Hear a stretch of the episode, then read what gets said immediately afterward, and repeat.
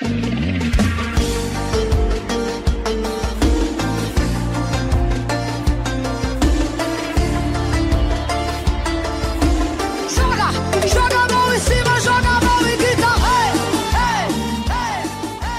Cidadão e cidadã, tudo bem? Eu sou Vitor Souza, falando diretamente do dia 27 de dezembro de 2023. Está começando a retrospectiva 2023 do Midcast Política, o ano em que, semana após semana, ficamos aqui esperando ser o melhor da nossa jovem democracia. Será que foi? Vamos descobrir isso ao longo do episódio de hoje, relembrando alguns dos principais fatos que ocorreram ao longo desse ano e que influenciaram no cenário da política nacional e internacional. E obviamente que eu não estou sozinho aqui hoje para a nossa confraternização de fim de ano, porque podcast político é assim, né? A gente confraterniza sofrendo, fazendo uma retrospectiva do ano inteiro. Então temos aqui ele, que deixou de ir ao Cruzeiro do Neymar para estar aqui hoje gravando, Rodrigo Hipólito. Tudo bem, Rodrigo? Boa noite, família!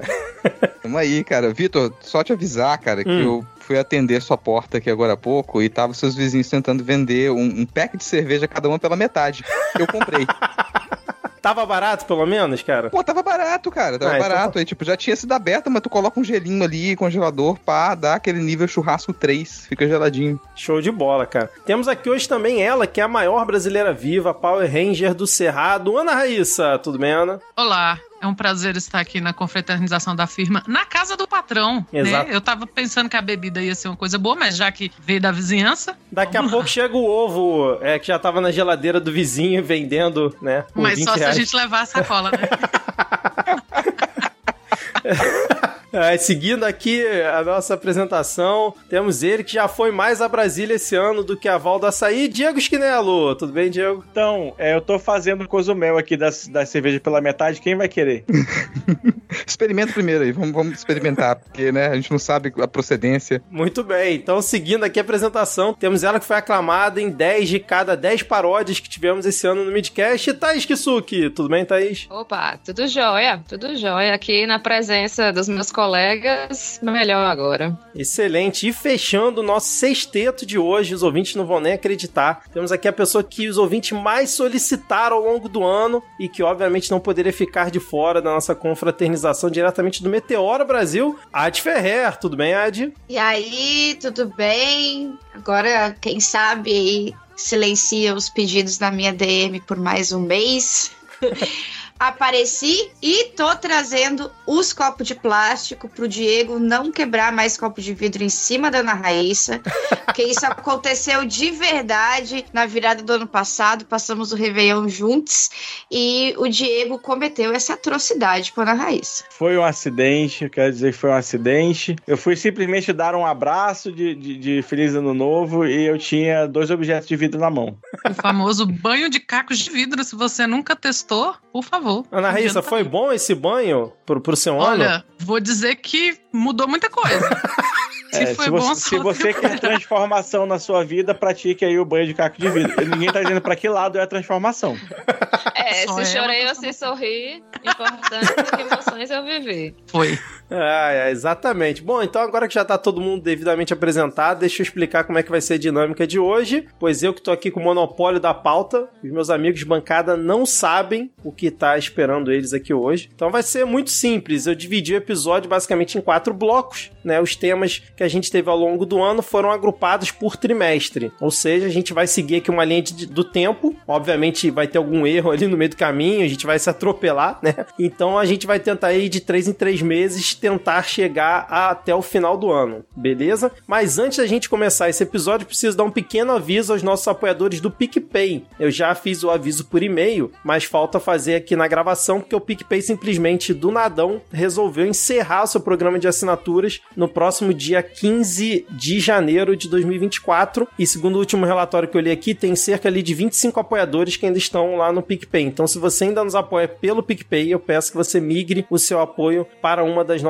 opções que é o Apoia-se, né? Você pode acessar apoia.se barra midcast, lá você encontra os mesmos planos que tem no PicPay e aceita diversas formas de pagamento também. Ou então você pode ir no aplicativo do seu banco e programar ali o Pix recorrente, onde você vai poder contribuir todo mês com a gente. E inclusive a gente não vai ter qualquer tipo de taxa sendo cobrada, né? Já que é um Pix direto. É muito importante pra gente que as pessoas que nos apoiam por lá migrem para uma dessas opções, pois vai ser fundamental aqui para a gente continuar, né? A produção do Midcast em 2024. A gente tem um número razoável aí de apoiadores, pois pode não parecer, mas fazer isso aqui dá muito trabalho e infelizmente aqui ainda ninguém vive do Midcast, então tem incentivo de vocês pra gente continuar produzindo. É muito importante. Além disso, como a gente já comentou outras vezes, apenas 1,6% dos ouvintes nos apoiam mensalmente. Como diz o Lula, é pouco, é pouco. Então, ouvinte que tá no PicPay, migre, migre por favor para uma das outras opções. Se você ainda não apoia o Midcast, considere também nos apoiar. Beleza? Agora, sem mais delongas, vamos iniciar o episódio com o bloco do 8 de janeiro ao plano do PCC.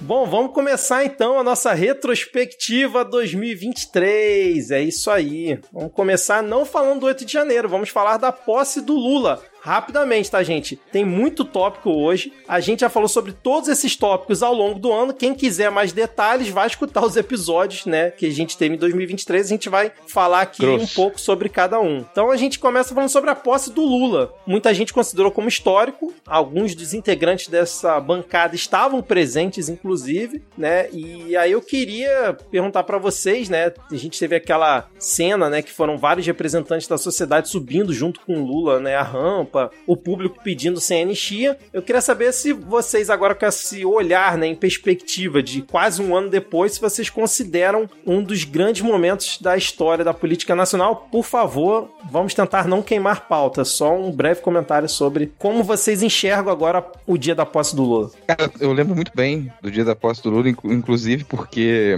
poucas horas antes, é, tava passando o Réveillon com os amigos, né? E um amigo meu, que é nosso ouvinte, o Abel. Ele tinha bebido pra caramba.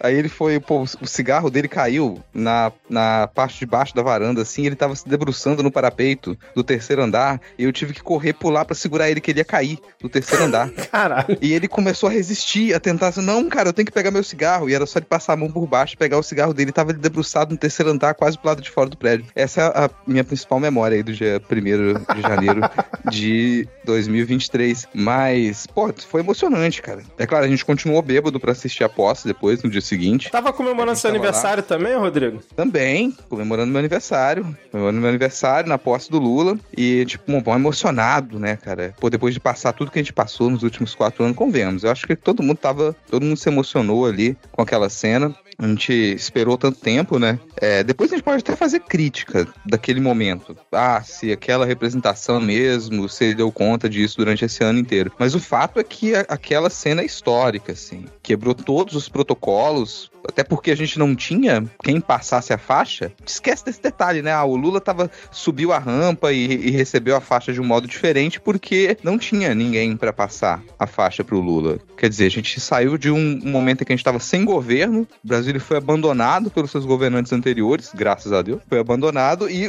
o Lula tinha que receber a faixa de alguém e ficou uma dúvida danada. Vocês lembram da dúvida? A gente discutiu, ah, como é que vai ser? Quem vai passar a faixa? Infelizmente, vai ser o Morão, vai ser é... o, o, o, Senado. Não escolheram a melhor opção, como o Thaís falou, que seria Dilma passar a faixa. Ah, vamos imaginar, teve um golpe em 2016 e a gente vai trazer agora Dilma para passar a faixa pro Lula. Não aconteceu assim, mas foi uma escolha que eu acho interessante. Essa dele subir a rampa com todo mundo e de diversas representações aí da população passarem a, a faixa para ele. Aquilo era significativo para aquele momento e a gente já estava emocionado, né? Encheu a gente de esperança. Teve um momento lá que eu perdi Diego Esquinelo e só fui encontrá-lo, sei lá, às 10 da noite e depois perdi de novo. Então, assim, foi ótimo. Caralho, um sol da porra, pois estávamos ao vivaço lá. Adi também estava. Ana Raíssa foi de pele branca e roupa vermelha e voltou com tudo vermelho. Tudo vermelho para combinar. Cara, e o lugar mais perto que a gente conseguiu chegar de carro era muito longe, então assim, não.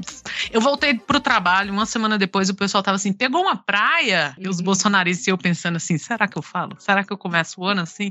Me arrependo, devia ter começado, devia ter falado, não, posso do Lula.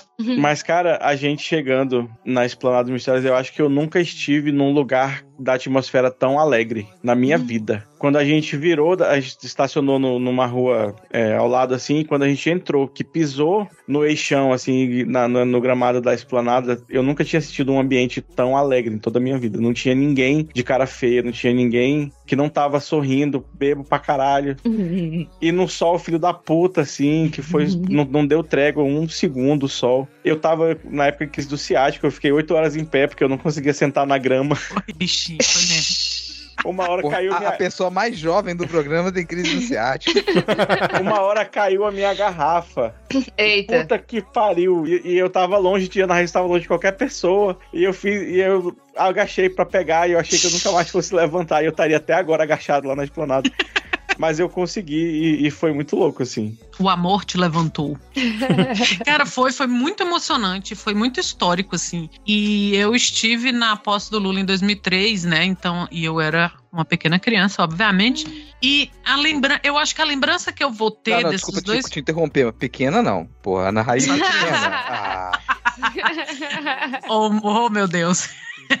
Era só uma criança. E eu acho que essas memórias vão se misturar, sabe? Quando eu penso em momento histórico na posse do Lula.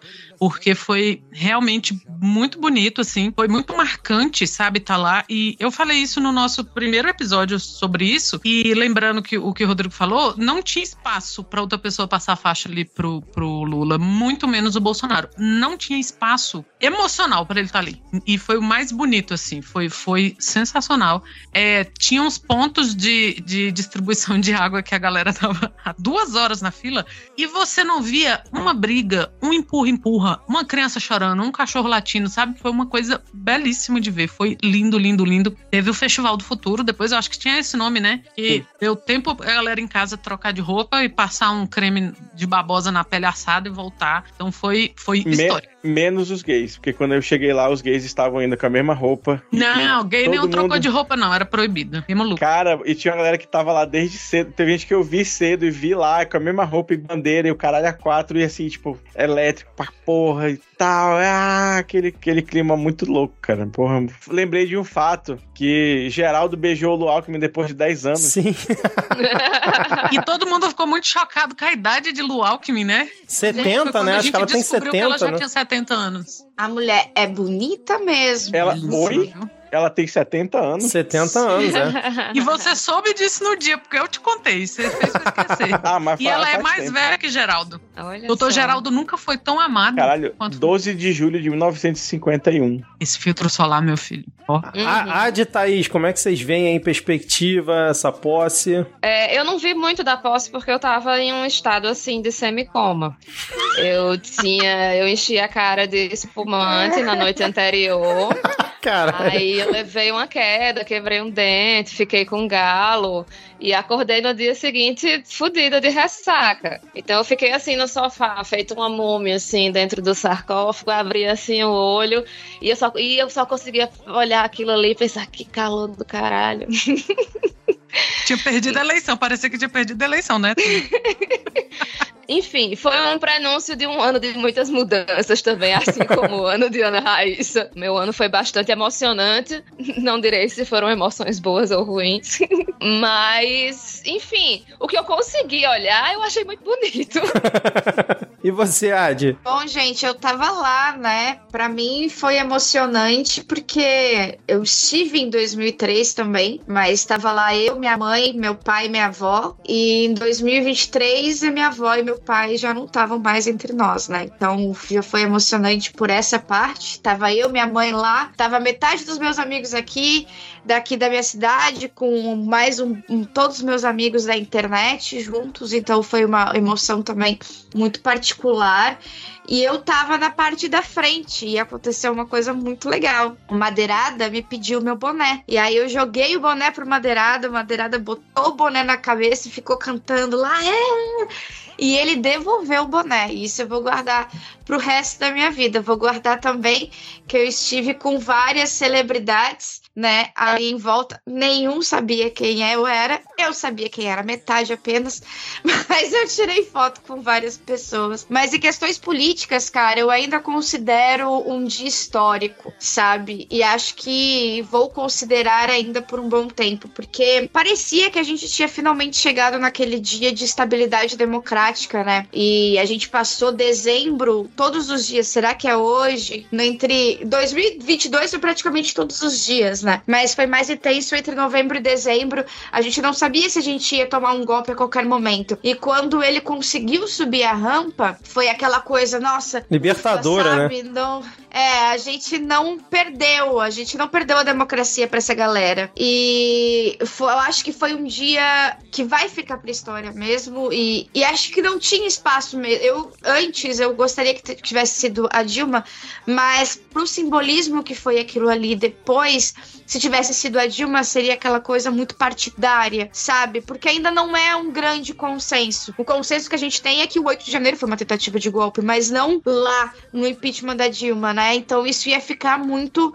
focado no, no PT, no petismo e na esquerda como um todo. Então ter ali um representante de cada minoria social que foi deixada de lado durante esse tempo todo, desde o golpe contra Dilma Rousseff, passando pelo governo Bolsonaro, aquilo tudo mar marcou muito, muito a história do Brasil.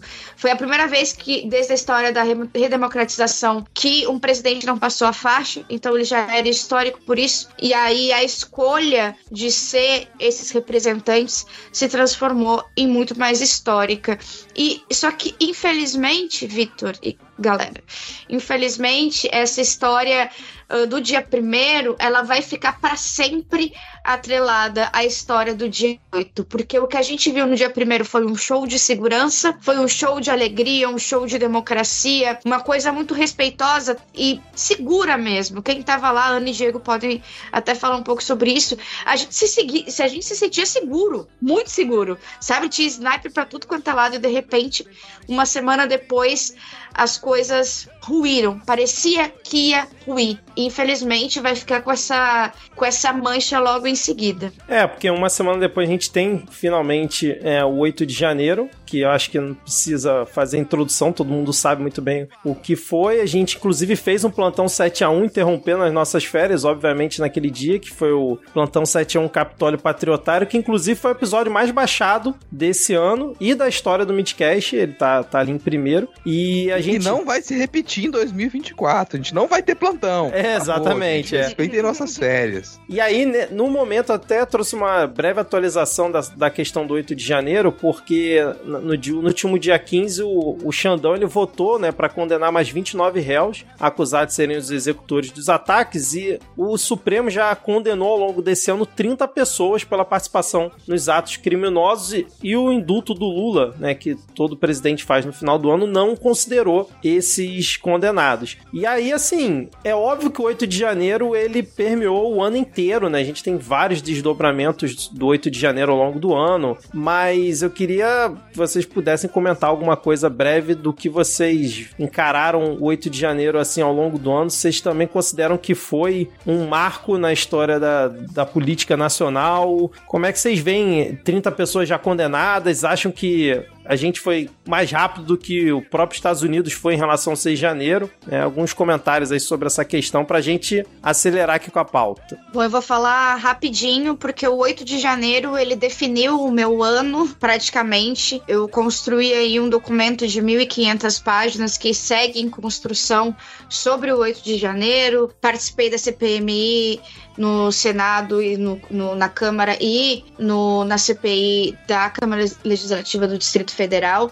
Então, esse dia, essa data significou muito para mim pessoalmente, porque transformou todos os meus dias seguintes em volta disso, né? Uh, mas politicamente, esse dia ele significou demais ele significou demais, algo que a gente não consegue mensurar e provavelmente outras gerações também não vão conseguir mensurar, porque o rasgo que foi criado da nossa democracia a gente vai sentir por muito e muito tempo. O dia 8 foi um ataque coordenado, né, em, nos três prédios, extremamente coordenado, com suspeitas de envolvimento de pessoas da parte de, de forças especiais do exército, uma situação muito complicada, muito complexa, e a resposta do, do, do judiciário tem sido muito contundente, muito rápida, como deveria ser. Até porque as pessoas envolvidas na execução do 8 de janeiro, elas deixaram provas, não só as fotos e vídeos nas redes sociais, então a gente sabe mais ou menos quem entrou e quem não entrou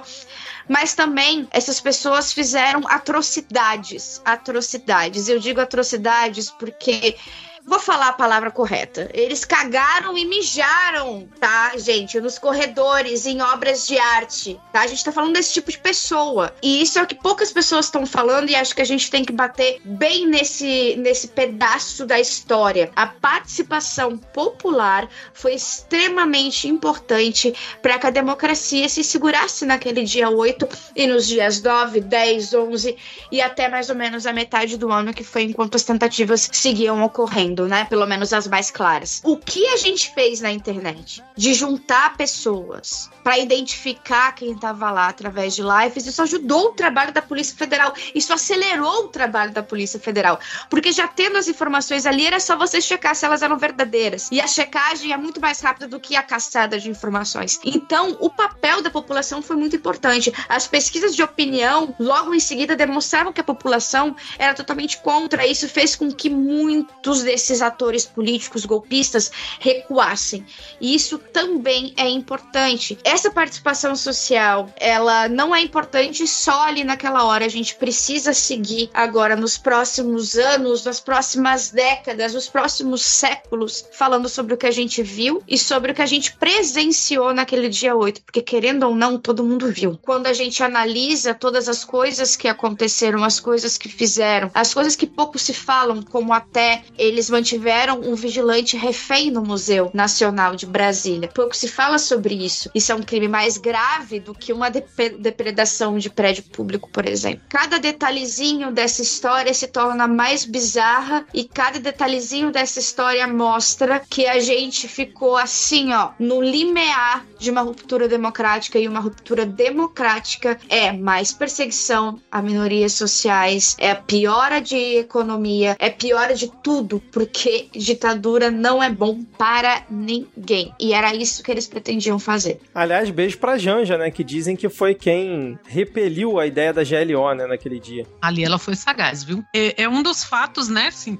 tudo que a Adi falou, tem nem como discordar. Um dos motivos pelos quais o Rodrigo falou esses dias aqui que, porra, se a gente tem que ficar, ficar vigiando o governo o tempo inteiro, né? Por que, que a gente vota neles? Chegou a rolar um papo aqui em Brasília de, ah, mas tem que perguntar pra população se quer GLO. E teria passado. Então, assim, não tem que perguntar tudo pra população, não. É, mas, cara, a gente fala que foi histórico, e a Adi falou que foi histórico, a Ana Raíssa confirmou. É lembrar, nunca aconteceu nada parecido com 8 de janeiro na história da nossa república.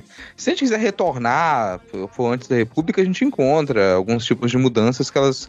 ou situações que foram tão violentas quanto. Mas na história da República não tem, assim. Não tem uma tentativa tão esdrúxula de tomar o poder. Porque mesmo o golpe de 64, ele foi uma coisa organizada em meses, você tem diversos acontecimentos até se chegar à tomada de poder, e mesmo a tomada de poder, ela tinha certos lances institucionais que a gente hoje em dia às vezes nem comenta, porque são parecem detalhes da história. Então a gente só fala de golpe de 64 64, mas não percebe muitas vezes os detalhes institucionais daquela tomada de poder de 64. Agora, o que a gente teve nessa passagem de 2022 para 2023 é ímpar, assim, nunca aconteceu. Eu não digo só o 8 de janeiro, não, gente. Porque se a gente lembrar, logo depois da, do segundo turno, a gente começou a ter os acampamentos. Então a gente tinha milhares de pessoas espalhadas pelo país que ficaram mais de um mês acampados pedindo golpe militar, querendo, negando o resultado da eleição, insuflado por aquele discurso de que houve fraude e tudo mais, mesmo que no fim das contas a maioria soubesse que não é fraude, era só mais uma artimanha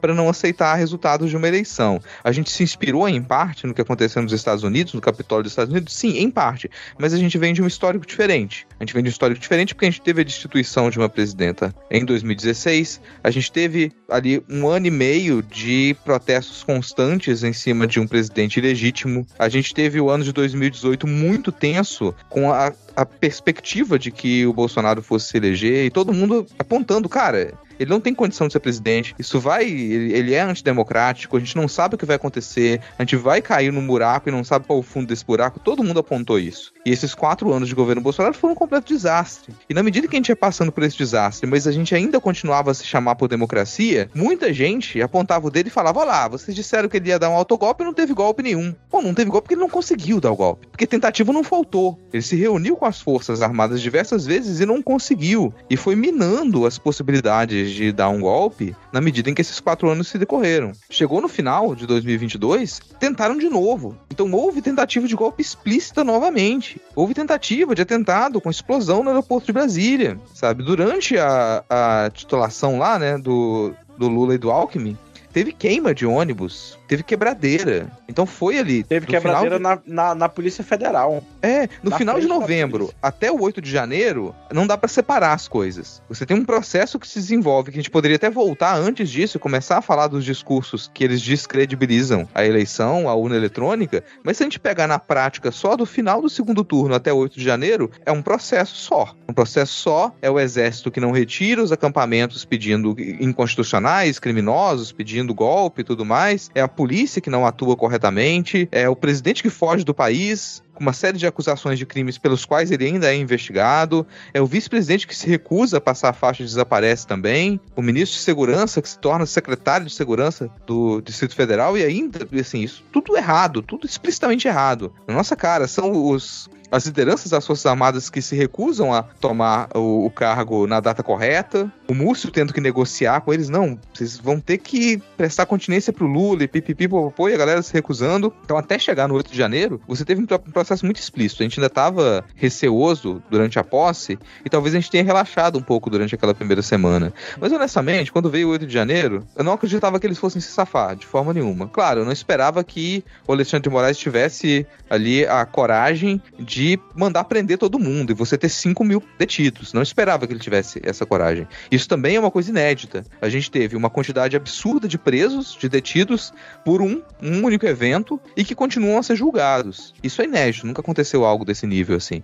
Então teve uma resposta muito eficiente, isso já deu uma certa tranquilidade, porque logo no, no dia seguinte você já teve o presidente, presidente do Senado, presidente da Câmara, a presidenta do STF, todo mundo se reunindo e fazendo a caminhada entre os prédios dos três poderes para falar: estamos todos aqui e a gente não vai aceitar o que essa horda bolsonarista cometeu e ainda pretende cometer. Aquilo também diminuiu talvez os ânimos pelo país afora, porque, bom, foi o, que, o máximo que eles conseguiram fazer, com muito investimento financeiro, com muito planejamento, com dezenas de ônibus indo de diversos pontos do país para o Distrito Federal, tudo muito organizado, banheiro químico, com churrasco pago, com bebida, tudo, barraca, muito, aquilo foi muito caro, gente. O 8 de janeiro não foi barato foi muito caro, se investiu muito dinheiro. E mesmo assim eles não conseguiram. E depois que se mandou prender os 5 mil, 5 mil pessoas possivelmente processadas, é a coisa, peraí. Quem ainda estava acreditando que podia ficar em acampamento começou a sair. A galera começou a não querer se envolver disso, tirar o corpo fora, sair de grupo, deletar contato. Falou, não quero me envolver com isso. E nas semanas seguintes as investigações continuaram. Você continuou a prender gente em outros estados. O pessoal que tentou fugir para Minas Gerais foi pego. O pessoal que tentou voltar para o sul do país foi pego. A galera foi sendo pega aos poucos, né?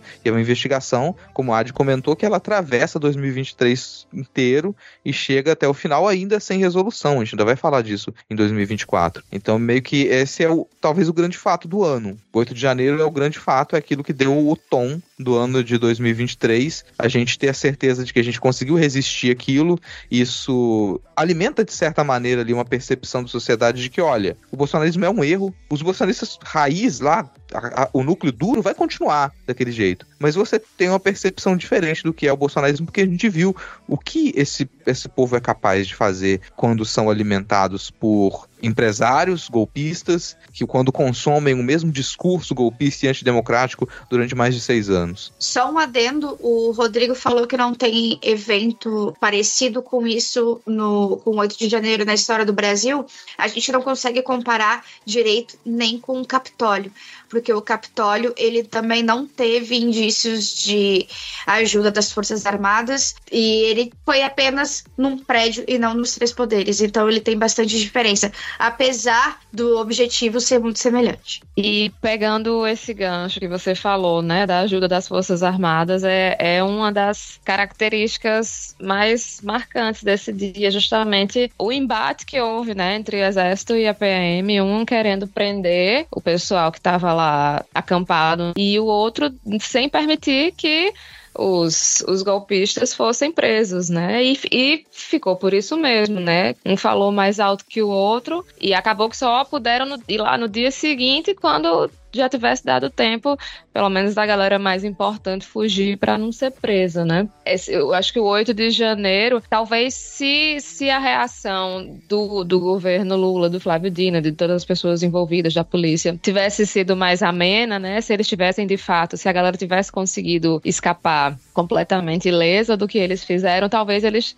ainda tivessem continuado com planos, esses planos golpistas mais óbvios, né? Mas esse acabou sendo o, o último estertor, né? A última tentativa do bolsonarismo extremo, né? De, de atos extremos, de fato. Talvez eles agora recuem para as, as fake news, né? Para os métodos pré-eleição do Bolsonaro. Também essa questão do, do que o governo Lula está querendo fazer em torno dessa data, né? Tipo, não deixar que isso seja esquecido, que se torne de fato uma data para se se discutir, né, questões de democracia e, e, lembrar o que aconteceu naquele dia, toda a, a destruição. Exatamente, muito, as falas de vocês foram excelentes aqui e isso é só na primeira semana do governo Lula, né, cara? Isso já dá o tom realmente como foi o ano. Eu concordo com o Rodrigo que sem dúvida foi o ano mais, o fato, né, mais importante do ano. Eu vou passar aqui por várias coisas que aconteceram ainda Quer dizer, nesse... o Vitor, o Vitor definiu 20 minutos pro trimestre, a gente tá 2 horas e 45 minutos falando de, de dois dias. Exatamente. Eu ia falar isso, é 20 minutos por semana de governo. Alegria. Vamos, lá vamos nós para um episódio de 6 horas de retrospectiva, igual 2019, hein? Mas eu vou passar por vários tópicos aqui, e aí se vocês quiserem fazer algum comentário breve sobre cada um deles, no final passa a palavra para vocês. Mas ainda no primeiro trimestre, nós tivemos aquela situação crítica dos Yanomami, né, que foram encontradas em situações assim, eu não consigo nem descrever, né, a, a, situação que eles foram encontrados dentro da, da terra indígena. O Ministério da Saúde foi lá, resgatou diversos deles, conseguiu salvar muitos, alguns acabaram morrendo, né, devido ao descaso do governo Bolsonaro ao longo dos últimos anos. E aí eu procurei alguma atualização, né, nesse, nesse último tempo, e a última que eu encontrei foi em agosto, né, onde é um documento produzido pelas próprias associações do povo Yanomami, constatou que os garimpeiros ainda resistem, apesar de terem diminuído a influência na região. A malária explodiu, continua num volume muito alto, e o abastecimento de alimentos não está sendo suficiente, segundo esse relatório deles em agosto, né, apesar do Ministério da Saúde é, ter dito que investiu mais de 19 milhões no socorro aos povos indígenas e tudo mais, e ter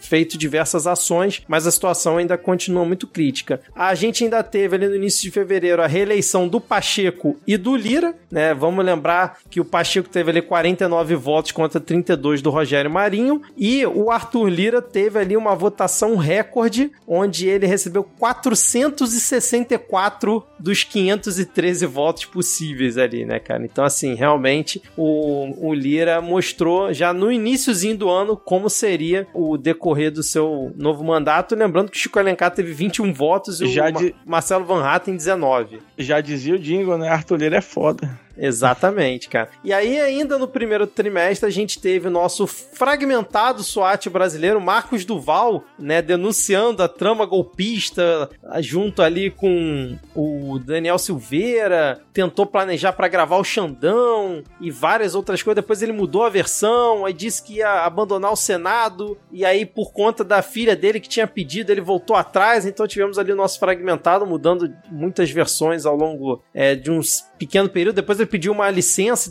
e, acabou voltando, né? Então teve esse fato que repercutiu bastante no início do ano. A gente teve ali o início da tour do Lula, que o Lula fez uma verdadeira tour ao longo do, desse ano. E aí eu já peguei aqui um resumo, né, que saiu essa semana, que o Lula fez 20, visitou 24 países nesse primeiro ano do novo mandato. E aí, então ele já foi, começou pela Argentina, depois foi para o Uruguai, Estados Unidos, China, Emirados Árabes, é, Portugal, Espanha, e foi indo, cara. Foi lá para coroação do, do rei Charles. Então o Lula viajou bastante é, ao longo desse ano para tentar fortalecer né, as relações do Brasil lá fora. Ele diz que esse ano agora que vem, 2024, ele vai procurar viajar mais pelo país. Eu vou seguindo aqui, tá, gente? Se vocês quiserem comentar alguma coisa, me interrompam. Tivemos ainda no primeiro trimestre, principalmente Ana e Thaís, o momento Conja surgindo aqui no Midcast, trazendo toda uma análise sobre o pedido de socorro que Conja faz durante as suas fotos, principalmente quando tá junto ali ao Marreco. Aliás, É, tá sumida, tentou- hein?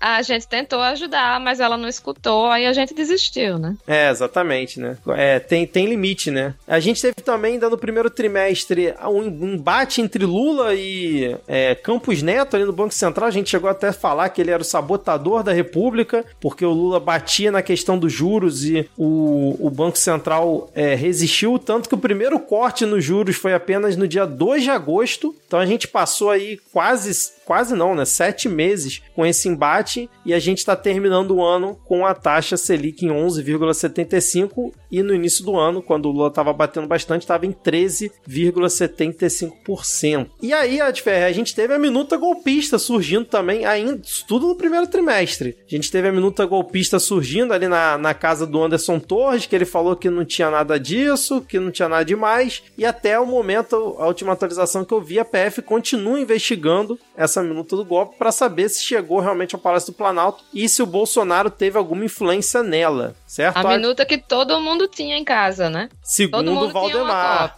Segundo A Valdemar. minuta do Anderson Torres, tá? Porque são duas minutas, gurizada. Tem a minuta do celular do Mauro Cid ainda. E desconfio que há uma terceira, mas ainda não, não há provas públicas ainda. Exatamente. É, a gente ainda no primeiro trimestre, ali em março, teve aquele temporal devastador no litoral norte de São Paulo, que eu acho que, na verdade, foi em fevereiro, né? Que acho que permeou também nosso ano todo aqui, né? Com desastres climáticos que a gente teve aqui no Brasil e no mundo todo. E a gente teve aquela tragédia lá onde tivemos 65 mortes, principalmente em São Sebastião, né? E a gente teve toda aquela comoção, teve até aquela, mais na parte política, aquele encontro do Lula, não sei se vocês lembram, tava o Lula, Tarcísio se unindo ali naquele momento, né, para demonstrar apoio é, à população. Não se andou muito desde então, né? Vamos ver como é que tá chegando aí novamente temporada das chuvas, vamos ver como que vai acontecer. Ainda no primeiro trimestre a gente teve o caso das vinícolas com trabalho escravo lá no Rio Grande do Sul, de Ad Ferrer. Teve ali a operação conjunta da Polícia Rodoviária Federal, da, da Polícia Federal e do Ministério do Trabalho e Emprego,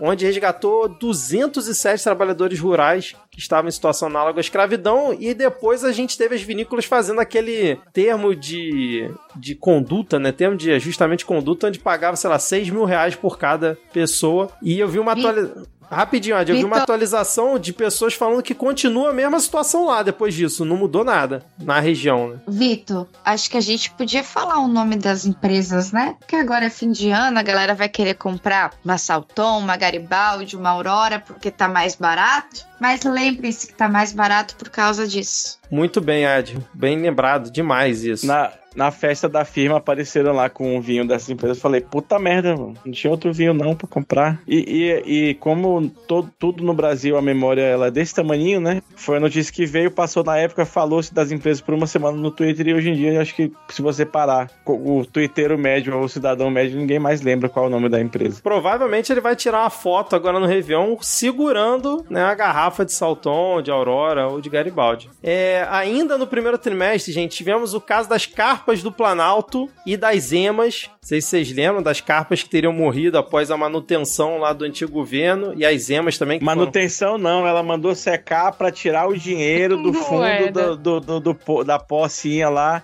Pra roubar dar pra- moeda. pra dar pra igreja. Aí as É, carpas pra morreram. igreja. Aham. As carpas Ah, morreram lá em setembro, eu acho, do ano passado, e o Pix foi chegar na, na conta do pastor um mês, um- na semana que foi sair, que saiu essa notícia. O pastor virou pra mim e falou, Agora. e o Pix? Ainda teve, ainda. ainda teve as É emas, porque né, demorou cara? pra contar, demorou pra contar as moedas. Onde foi que ela foi fazer depósito? Tem desse, dessas moedas? Porque hoje eu fui em dois bancos do Brasil tentar depositar um dinheiro e não existe mais isso. Eu me sentia um boomer. Agora. Já, ba- já bastava não existir envelope. Sou contra não, viu, gente? Sou muito a favor. Eu nunca mais quero ver a nota de dinheiro na minha vida. Mas, Ana Raíssa, você, mat- você comeu as carpas, pelo menos, que você matou pra conseguir tanta moeda? Não, pô, era uma nota de 100. Ninguém troca porque não existe dinheiro. Pois é, agora se Rodrigo Hipólito já tivesse ganho na Mega Sena, as carpas e as emas estariam vivas porque estariam lá no santuário dele. Então torçam aí pra Rodrigo Hipólito ganhar. Na A Mega da retrospectiva do ano que vem, a gente vai ter, né? Resgate de peixe. A retrospectiva do ano que vem a gente vai gravar ao vivo, todos juntos. Rodrigo Do tá santuário, com, com né? FOMO, né? Fear of Missing Out da Mega Sena. Mas, Vitor, dá assim, dá um picotado aí, cara, porque se tu for ler toda, todo tipo de notícia que aconteceu a cada trimestre, a gente só vai sair daqui em 2024. Mas a ideia é essa, cara. Calma que tá acabando o primeiro trimestre, porque tivemos os últimos dois tópicos aqui são importantes, que foram as joias da Michek, onde a gente descobriu, né, todo o caso das joias envolvendo o almirante, trouxe lá as joias da, da, da Arábia, né, pra, pra Michek, e teve todo o desenrolar ao longo do ano. E, Rodrigo, o último tópico aqui do primeiro trimestre, que é um, um tópico que você curte bastante, que foi o plano do PCC para matar o Moro, né? Lá no dia 22 de março, a PF prendeu nove suspeitos de participar de uma organização criminosa que pretendia realizar ataques contra servidores públicos e autoridades, incluindo homicídios e extorsão mediante sequestro. Em setembro, agora, a Justiça Federal do Paraná aceitou denúncia do Ministério Público contra nove acusados de planejar sequestro e morte do senador Sérgio Moro, o Marreco. Cara, antes Cara- de comentar as notícias, eu tô muito preocupado, porque acabou o primeiro trimestre e eu não lembro de mais nada que aconteceu no resto do ano, porque pra mim o ano se resumiu mais ou menos no desenrolado dessas quatro ou cinco notícias, assim, desse primeiro Foi tão trimestre. chocante que a gente tá lá ainda, né? Ah, mas não, pode ter certeza que o Vitor vai tornar a sua retrospectiva pior. O seu, seu fim de ano vai piorar muito, pode acreditar. Mas eu gosto dessas notícias, cara, envolvendo o PCC, porque é uma longa tradição brasileira desde a entrevista do Gugu com o PCC, né? Vocês vão lembrar disso. Gugu entrevista integrantes do PCC. E tem essa fake, tem essa lorota de que o PCC é o braço armado do PT, que é maravilhosa, cara. Você pensar Ou isso é aí o de... Partido Nossa. Comunista Chinês. Isso é, isso é muito bom, cara. Isso é muito bom. E assim, assim que saiu essa notícia, todo mundo já sabia que isso não ia dar em nada. Mas, Mas tá de sendo alguma investigado maneira. aí, pô. Tá sendo É, denunciado. mas de alguma maneira, por curiosamente, o Moro sabia de todas as informações. O Moro ele já tinha todas as informações ali, ele já estava pronto para divulgar muita coisa. Então, é, essa é, Moro e Delanhol continua a ser uma dupla muito divertida para as notícias desse ano. Então a gente tá, vai, vocês vão ouvir o, nome dele, o nome deles nessa retrospectiva aqui algumas vezes e continua nos divertindo. Inclusive vazou algumas das falas do Dallagnol esse ano. Então, eu escutei aí essa penúltima notícia, ela me, me inspirou aqui um pouco. Deixa eu mudar aqui a música que a gente tá escutando. Vai lá, troca a música enquanto eu vou pegar uma cerveja.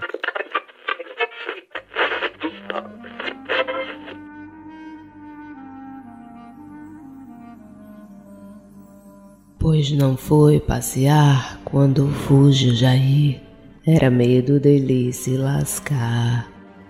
Pois passava a mão em joias de montão, quantas mais iremos encontrar? E o Paulo, que triste, tu te arrependeste do genocida não ganhar. Da Europa votar, tua vacina chegar e o Brasil a se estourar.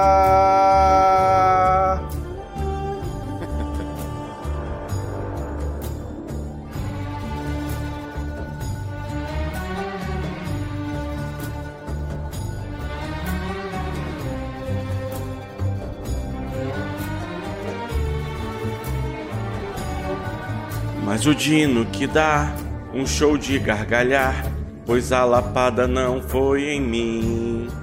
Podem eles chamar que eu vou delirar quando ele responde assim. Você pode até rir se você permitir que o ridículo há de se enfrentar.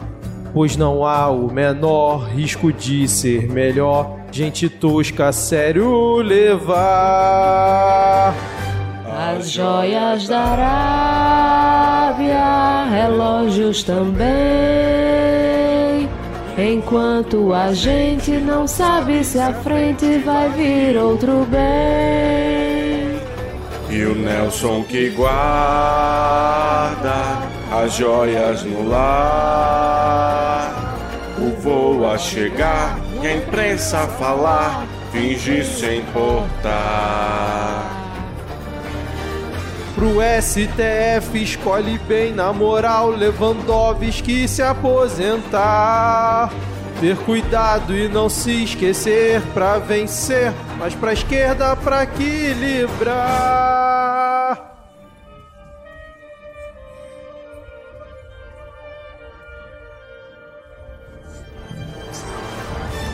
As joias da Arábia estão entre os bens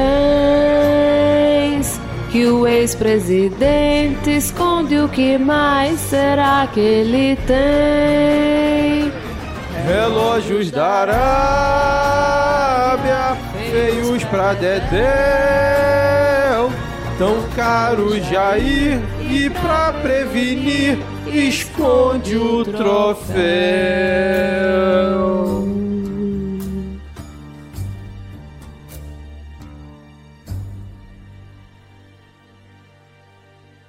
Bom, agora então vamos para o segundo bloco das lapadas do Dino às visitas da PF.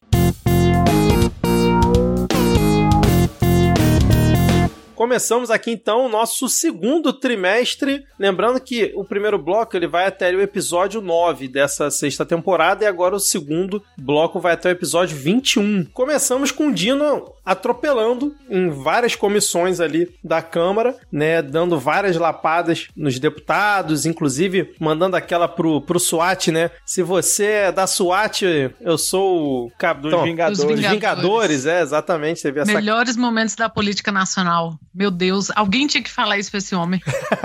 Não, e aí nesse momento, Ana Raíssa, nós tivemos aquele momento histórico que foi o Deltan lambendo o notebook durante a, uma das sessões. Não sei se você lembra disso. Claro! Caralho, eu não Deltan, lembrava do não. nadão, lambendo o teclado do notebook e a galera do lado dele meio. Hum? Bicho. Exatamente. ai, ai. Então a gente teve aí a- o nosso Vingador Flávio Dino, que o Rodrigo adora, é, ganhando muita projeção, principalmente aí nesse segundo trimestre é, de 2023. Ah, seguindo aqui, a gente teve também o início do novo arcabouço fiscal, que a gente comentou bastante aqui, inclusive apelidando ele de calabouço fiscal. A gente teve o início da tramitação que alguns meses depois ele foi aprovado e ali no início de agosto ele passou a vigorar após a sanção ali presidencial. Algum comentário vocês querem fazer sobre o novo arcabouço fiscal? Tudo Cara, de boa? sei lá, isso aí pra mim é, é o começo de uma coisa que durante o ano inteiro vai ser muito desagradável. Eu acho muito desagradável a- na medida em que o ano seguir, percebam, a partir do arcabouço fiscal, na medida em que o ano seguir, a Globo News vai se tornar cada vez mais enamorada do Haddad. Até chegar no final do ano, o pessoal lá escuta Haddad e cai de joelhos, assim. O que é muito desagradável, porque se todo o Centrão gosta do Haddad, se o pessoal de direita gosta do Haddad, se a Globo News gosta do Haddad, se o mercado gosta do Haddad, tem uma coisa errada aí acontecendo. E o arcabouço fiscal não é uma coisa que a gente vai parar simplesmente pra elogiar. Se eu começar a restringir gasto público para investimento básico, é sempre ruim, assim, você ficar estabelecendo teto. Até aqui você pode gastar com saúde, educação, A partir daqui, não. Você vai. É um teto de gastos. É um teto de gastos no fim das contas. Só que pensado de uma maneira muito mais inteligente que o teto de gastos. Que não é muito difícil, porque o teto de gastos foi pensado de uma maneira burra. Então você pega uma coisa muito burra e você transforma aquilo em algo minimamente inteligente. O que torna muito mais complicado de você escapar do arcabouço que o Haddad pensou. Né? Porque burro o Haddad não é. Então ele e a sua equipe pensam um arcabouço fiscal e dá essa segurança fiscal que o mercado tanto tanto pede, que os economistas ortodoxos tanto pedem, assim. Então tá lá. A gente vai ter que lidar com isso durante muito, muito, muito tempo, assim. A gente ainda vai ter que pensar duas, três, quatro vezes se a gente vai conseguir fazer um investimento maior em educação, em saúde, em infraestrutura, do que o que a gente pensa que poderia fazer se a gente não raciocina o Estado como uma empresa, né? Então não é uma coisa para se elogiar. O ideal seria que a gente tivesse um governo de esquerda que ele considerasse o investimento público nas áreas mais sensíveis como uma prerrogativa. É algo que se tem que fazer independente das dívidas que o, que o Estado ele, ele contrai, assim. Ah, a gente vai ter dívida, a gente vai extrapolar, que... Foda-se, a gente precisa investir em saúde, educação e infraestrutura. Mas não, não é o caso mais. Mesmo o governo de esquerda agora, ele fica. Ele tem que se amarrar nessa ideia de ter um teto de gastos, um arcabouço e o compromisso fiscal. Do contrário, sei lá o que, que vai acontecer, cara. A cabeça dos economistas vai explodir em, em purpurina? Não sei, não faço ideia. O que, que passa pelas ideias desse pessoal? O que, que vai acontecer se a gente não tiver esse tipo de compromisso fiscal super específico, assim? Não, não é uma coisa para se elogiar, mas tá ali. Eu acho que a gente vale acompanhar isso a partir da votação do arcabouço fiscal, como que o Haddad ele vai se transformar numa espécie de divindade pro, pro mercado e pros jornalistas da Globo News. Chegando ao ponto de, na entrevista pra Natuzaneri, tocando seu violão, né? Ali ao vivo. Ah, um momento clássico aí, também de 2023. Ainda, Cara, a- Ah. ainda sobre o arcabouço rapidinho, que é uma coisa que causou muito alarde durante a discussão no, no, no, no Congresso e é algo que objetivamente é, é, é ruim, porque é um teto e qualquer teto é ruim. Mas virou mexer e no fim das contas 51% do orçamento tá na mão de emenda do Congresso. Exatamente. En- Então é, é algo ruim, mas que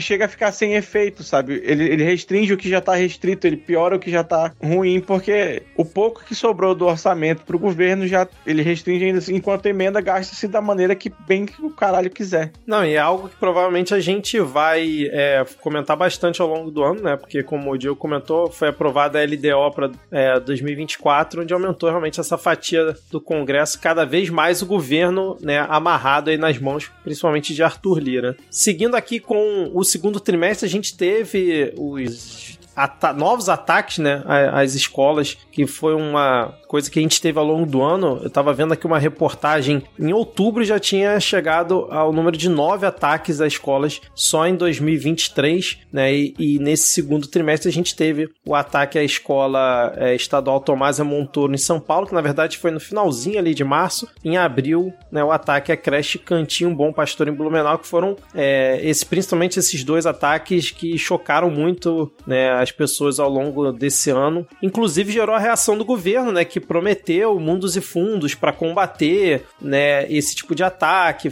promover políticas. Né. Teve o brilhante, ca... brilhante ideia do Cláudio Castro aqui no Rio de criar um aplicativo, que é uma coisa que o Rodrigo gosta bastante, né, com botão de emergência, esse tipo de coisa. Mas eu confesso que não sei você, mas eu não vi muita coisa andar. Né. A gente teve novos ataques e, sim, aparentemente parece é, que tá tudo no mesmo patamar. Não sei se vocês têm alguma coisa é, ao contrário disso para dizer. Não tenho, porque na verdade tudo gira em torno da regulação de redes. A gente pode falar o que for, a gente pode tentar movimentar aqui e ali. No final das contas, o problema é regulação das redes, incluir nessa regulação Discord e, e fóruns, entre outras coisas, porque a situação é essa. O que pode ser feito para prevenir ah, sem ser a parte de regulação já foi feito e não tem outra coisa a não ser regulação de redes, não tem outro caminho. Excelente, Ad. Seguindo aqui com a nossa retrospectiva, a gente teve também, né, nesse segundo trimestre, o início da tal delação do Anderson Torres. Ia ser feita, não ia, e acabou que não foi. Acabou que a gente não teve nada de importante aí vindo da tal delação do Anderson Torres, que Ah, falaram isso me dá uma bastante. preguiça danada. Fico assim, cara, vamos, vamos. porque, Pô, é a delação, assim, todo mundo falou, ah, cadê o passarinho do, do Cid? E o Cid Exato, não cantou porra também. nenhuma, assim. Se, se cantou, a gente não ouviu, cantou desafinado, não delata nada. Aí tá lá o Anderson Torres. Lembrar que o negócio do Anderson Torres era um choro enorme, assim, nossa, é Tá preso. desumano manter Tá ele perdendo preso peso. nessa sala com ar-condicionado, com acesso à televisão, recebendo 600 visitas por mês. Que desumano! Por que que estão prendendo esse homem? Ele tá em depressão, coitado dele. Que barra que ele tá passando. Vocês vão lembrar desse show, assim, que o pessoal tava dando, né?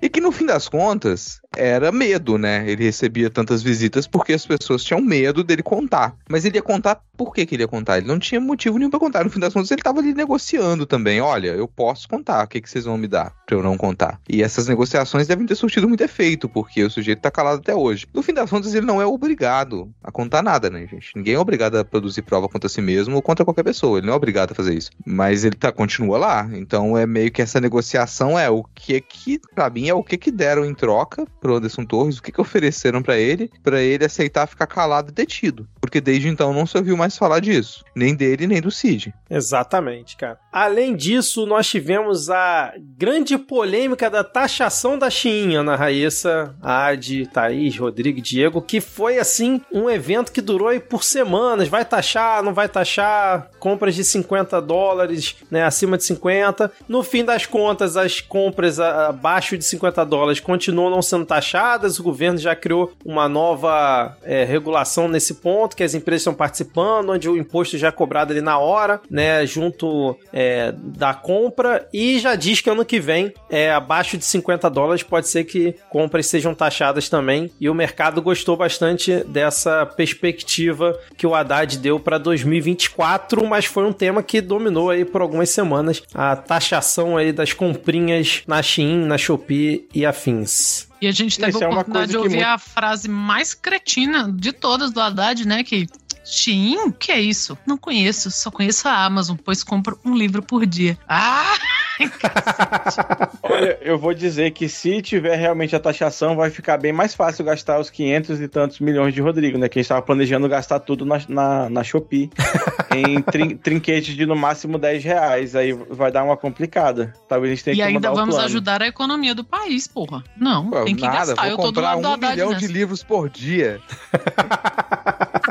Vai enlouquecer o Jeff Bezos sem saber o que fazer pra entregar tanto livro em Vitorinha. Meu Deus. Rodrigo vai ser a força motriz por causa é, por trás da criação de todos os sindicatos da Amazon nos Estados Unidos. Finalmente um rico útil, hein? Olha aí.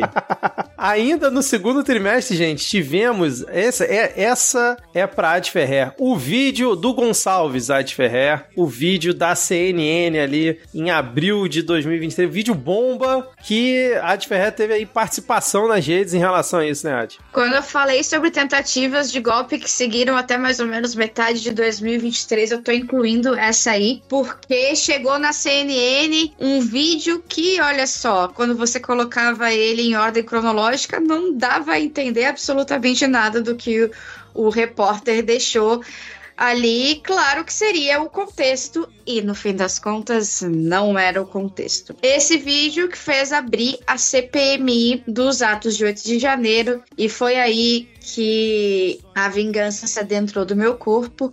Eu falei: vocês querem CPMI? Terão CPMI. E foi aí que eu comecei a ajudar por causa desse vídeo. Porque esse vídeo é claramente aí uma tentativa de deturpar o que, que aconteceu, né? Ficou na- no imaginário que o coronel Gonçalves, o general Gonçalves Dias, que era conhecido como o general do Lula, que ele tivesse ajudado os golpistas de alguma forma, que ele tivesse visto que pessoas militares do GSI estavam ajudando, inclusive dando água para golpistas dentro do Palácio do Planalto. E aí, quando você coloca aquilo ali em ordem cronológica, não foi nada disso, ele não viu nada disso acontecendo e ele só anda de um lado pro outro dando ordens. Realmente não tem nada que dê a entender que ele auxiliou de alguma forma, né? De qualquer forma, o G Dias caiu e acabou sendo o centro da narrativa bolsonarista que não tinha mais para onde correr, se agarrou no, no G Dias e no Flávio Dino. Exatamente, a gente ainda vai falar mais à frente sobre a CPMI, mas a Ad já deu a introdução. Eu botei uma coisa aqui interessante sobre a CPMI, que eu já não lembrava, que foi quando o Lira excluiu o novo, que o, o Marcel Van Hatten deu um piti no plenário lá, reclamando que estava sendo né, censurado ali de participar, que o novo tinha prerrogativa. Esse foi um dos momentos que eu me diverti bastante. Peraí, Marcel Van Hatten vai entrar na retrospectiva do podcast? Puta que pariu. Ah, não. Peraí, peraí, peraí. Não. Isso aí, por isso que a gente tem que ver a pauta antes. Não, nada disso. Eu vou Seguindo. até dar uma pausa depois dessa e já volto. Seguindo aqui com a, a retrospectiva, tivemos o PL 2360, né? Justamente aí o PL da famoso PL das fake news. Além de toda a discussão, né, que é, teve ali no Congresso, a gente teve a atuação da- das Big Techs com o Telegram disparando mensagem para todo mundo. Vocês lembram disso? O Telegram disparando mensagem para todos os usuários falando que a democracia, né, estava sob ataque, né, que A Google também, né? Botou na página principal deles. botou na página principal, mas o Telegram foi além porque ele mandou mensagem pra todo mundo e citou a Meta e o Google, e depois eles vieram falar: não, não, tem nada a ver com, com essa mensagem, não, porque aí já é demais, pô. Eu só boto um linkzinho ali, trabalho nos bastidores, mas mandar mensagem pra todo mundo aí já é demais. Aí pegou muito mal, inclusive o Ministério Público, né, ia é, ir pra cima do Telegram e abrir investigação tudo mais, não sei no que resultou, mas essa questão do PL tá parado por enquanto, né, Adi? A tramitação não seguiu ainda no Congresso, né? Então, por causa da- das fake news que, a- que o PL das fake news sofreu, né? é, o Inception de fake news, ele ficou na gaveta, mas agora, com os últimos acontecimentos de dezembro, ele deve, deve voltar aí em pauta logo no início de 2024. Seguindo aqui, a gente teve o Bolsonaro no depoimento dizendo que foi mal, tava doidão, que ele tava cheio de, de remédio em relação às mensagens que ele teria mandado. Não sei se vocês lembram disso. Foi um, um dos argumentos que ele utilizou. E nesse mesmo trimestre, a gente teve o, a Polícia Federal visitando Jair Bolsonaro por conta da questão da fraude no cartão de vacinação que Mauro Cid, o Cidinho, teria feito. A gente teve esse grande momento aí, que era, foi o José Gota visita a casa do Bolsonaro em busca aí de provas a essa trama aí dos cartões de vacinação, que é uma das tramas mais burras, né, que eu já vi. E agora, Ana Raíssa, esse momento é seu, porque nesse segundo trimestre tivemos Deltan Dallagnol caçado na Câmara de Deputados, um chororô absurdo, mas não teve O jeito. dia mais feliz do meu 2023 foi dia de chorar, de alegria. Exato, exato. A TSE caçou e depois a Câmara referendou a decisão Deltan Dallagnol caçado. Vocês querem comentar Com, mais aquela- alguma com coisa? aquele momento delícia, cara. Aquele momento delícia do Dallagnol, ele tentando puxar um trio elétrico pra chamar apoiadores pra rua. Curitiba, E assim. ninguém apareceu em Curitiba pra poder apoiar E as fotos? E as fotos Por isso que agora ele não poéticas sai dele? da internet, né? Porque quando ele sai na rua, ninguém vai atrás. Que desgraça. Como é bom ver esse homem patético, provando cada ato dele que ele é patético. Meu Deus, o meu sonho é a mulher desse homem largar ele, sabe? Fazer aquelas cenas. Pra ele ser assim, ó, escrachado, jogado na lama para sempre. Mas quem disse que não largou já? sempre. Verdade? Não tô afirmando. Gente, eu não é posso ir ao banheiro que eu já volto quando a Reis querendo destruir Lares. É. Ah, tá. É mais um momento de sororidade aqui, Diego. Outra mulher bem, que precisa largar. É isso aí. Meu Deus. Olha, é, atenção à família da Lanhol. Se quiserem, eu faço o esforço de quebrar uma taça em cima dela no Réveillon.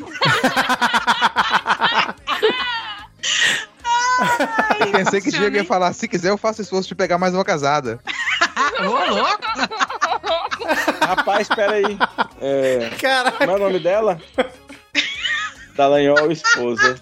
Google pesquisar. Ah, essa eu não tava esperando. Ai, meu Deus do céu. Ele tá Eu- pesquisando. Veredito. É. E aí, quem é melhor, ela ti- ou a Lu? se é, se, eu- se- se tiver outra taça pra eu continuar bebendo, depois a gente. Deixa eu ver, deixa eu. Meu Ah, Deus. Bom, não. melhor não, do que não. eu imaginei. Sim, É, não, tá dando pra dar-lhe Porra. sim. tá sim. Tá Não, o- o- a- o. A, a parte da, da bebida era mais pra Lu. O, que- o que deixa Oh. o Haddad com mais Ah, cara de nossa, patético. Diego, né, cara, é inteligentíssimo. Um nível lá. Presença. Cara, Ai, que rumo. critérios muito altos é Meu etarismo. Deus, eu estou, eu estou. Que rumo. Tá, mas- É, Que rumo que essa pauta tomou com o item Tá, Deltan Gente, caçado. Desculpa, por favor. Vocês pegariam Simone Tebet? Não que a Simone Tebet tem um momento da que ela parece muito a minha mãe. Então, o- um Amiga, cabelinho assim, sabe? O cabelinho preto assim, um terno. Aí tem, tem aquela mesma forma assim de gente aí no Mesma sei forma de gente. Simone Tebet votou no Lula. Eu tenho aquilo, se a pessoa se ofereceu, é antiético você recusar. Ninguém falou que ela se ofereceu pra você, Rodrigo. Não, mas a tô gente tá considerando falando... a possibilidade. Não, a gente está considerando a coisa mais factível que pode ter, que é você e ela no elevador parado. Porque é, Ela assim que, a gente- parada. é assim que essas coisas acontecem. O Veja negócio se incomoda é tédio. ela foi em Vitória. Uma coisa que me incomoda até. Pelo amor de Deus! Eu Vou usar essa resposta para tudo agora. Ai, meu Deus, onde que essa pauta vai parar até o final, cara? Com item, Ai, Jesus. com o tópico Deltan calçada, a gente pa- parou com Rodrigo e Simone Tebet dentro do elevador. Ai, meu Deus do Faltando céu. luz demais em Vitória, meu Deus. Vou- Ai, meu Deus do céu. Deixa eu tentar seguir com a pauta aqui. Pior que Ah, eu imaginei a Simone Tebet se pegando com uma lhama, cara. Foi muito divertido. Meu Deus. Vou, vou descer a Fanfics cerveja aí, do gente, congelador. Tadinha da lhama que a Simone momento. Tebet deve cuspir agrotóxico. Eita, porra! meu Deus do céu. Um abraço aí pra nosso ouvinte Simone Tebet, né, cara? Respeita Beijo, a diva do planejamento. 4% mais caro da face da Terra. Meu Deus do céu. Bom, ó, ainda no segundo trimestre, pera aí. Tá, A não, gente eu ia falar, a Simone, se planejar direitinho, É, realmente. Ai, meu Deus do céu.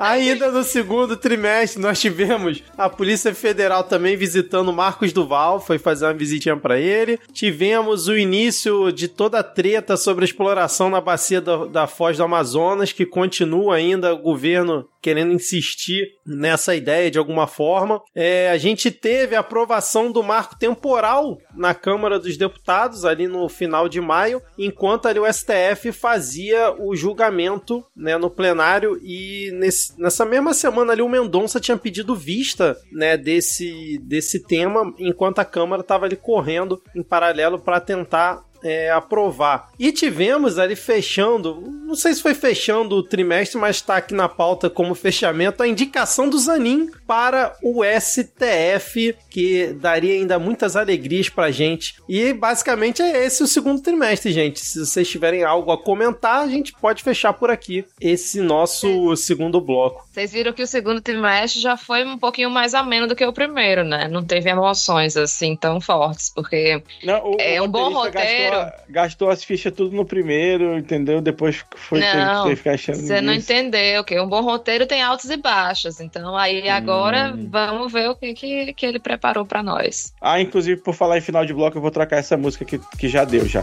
Essa música, vamos pra próxima, vamos mudar, eu vou, vou, vou trocar o vinil aqui.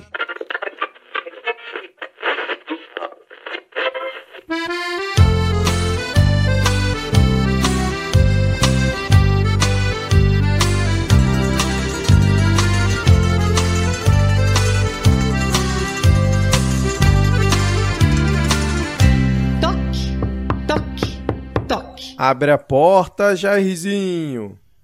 Sai pra lá, Xandão. Você vem com Zé Gotinha pra pegar a fraudezinha na minha vacinação. Abre a porta, Jairzinho. Sai pra lá, Xandão. Você vem com Zé Gotinha pra pegar Ô Jairzinho, essa fraude não me engana. Saia logo dessa cama que hoje não é a prisão. Você queria dar um golpe, não foi só.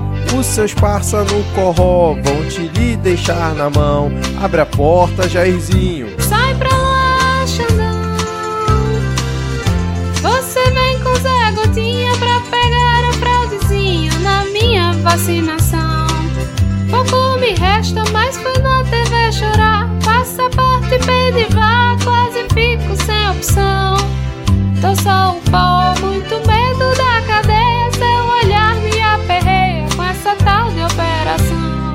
Jairzinho, eu tô ficando nervoso. E quando eu fico nervoso, mando prender logo seis, hein? Abre a porta. Sai pra lá, Xandão.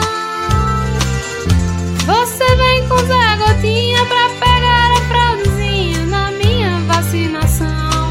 Ô Jairzinho, para com esse choro, amigo. Prenderam o seu amigo, logo vem a delação. Não tenho dó se o gado se revolta, vigiar já me conforta, mas punir é muito bom.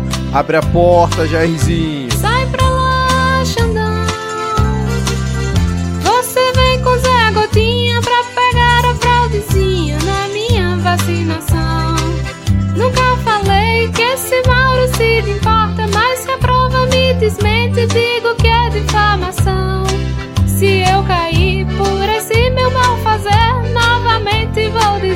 Foi mal, tava doidão.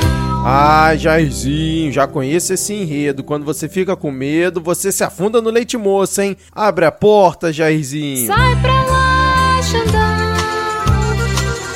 Você vem com Zé Gotinha pra pegar a fraudezinha na minha vacinação. Vai logo, abre, Jairzinho. Sai pra lá,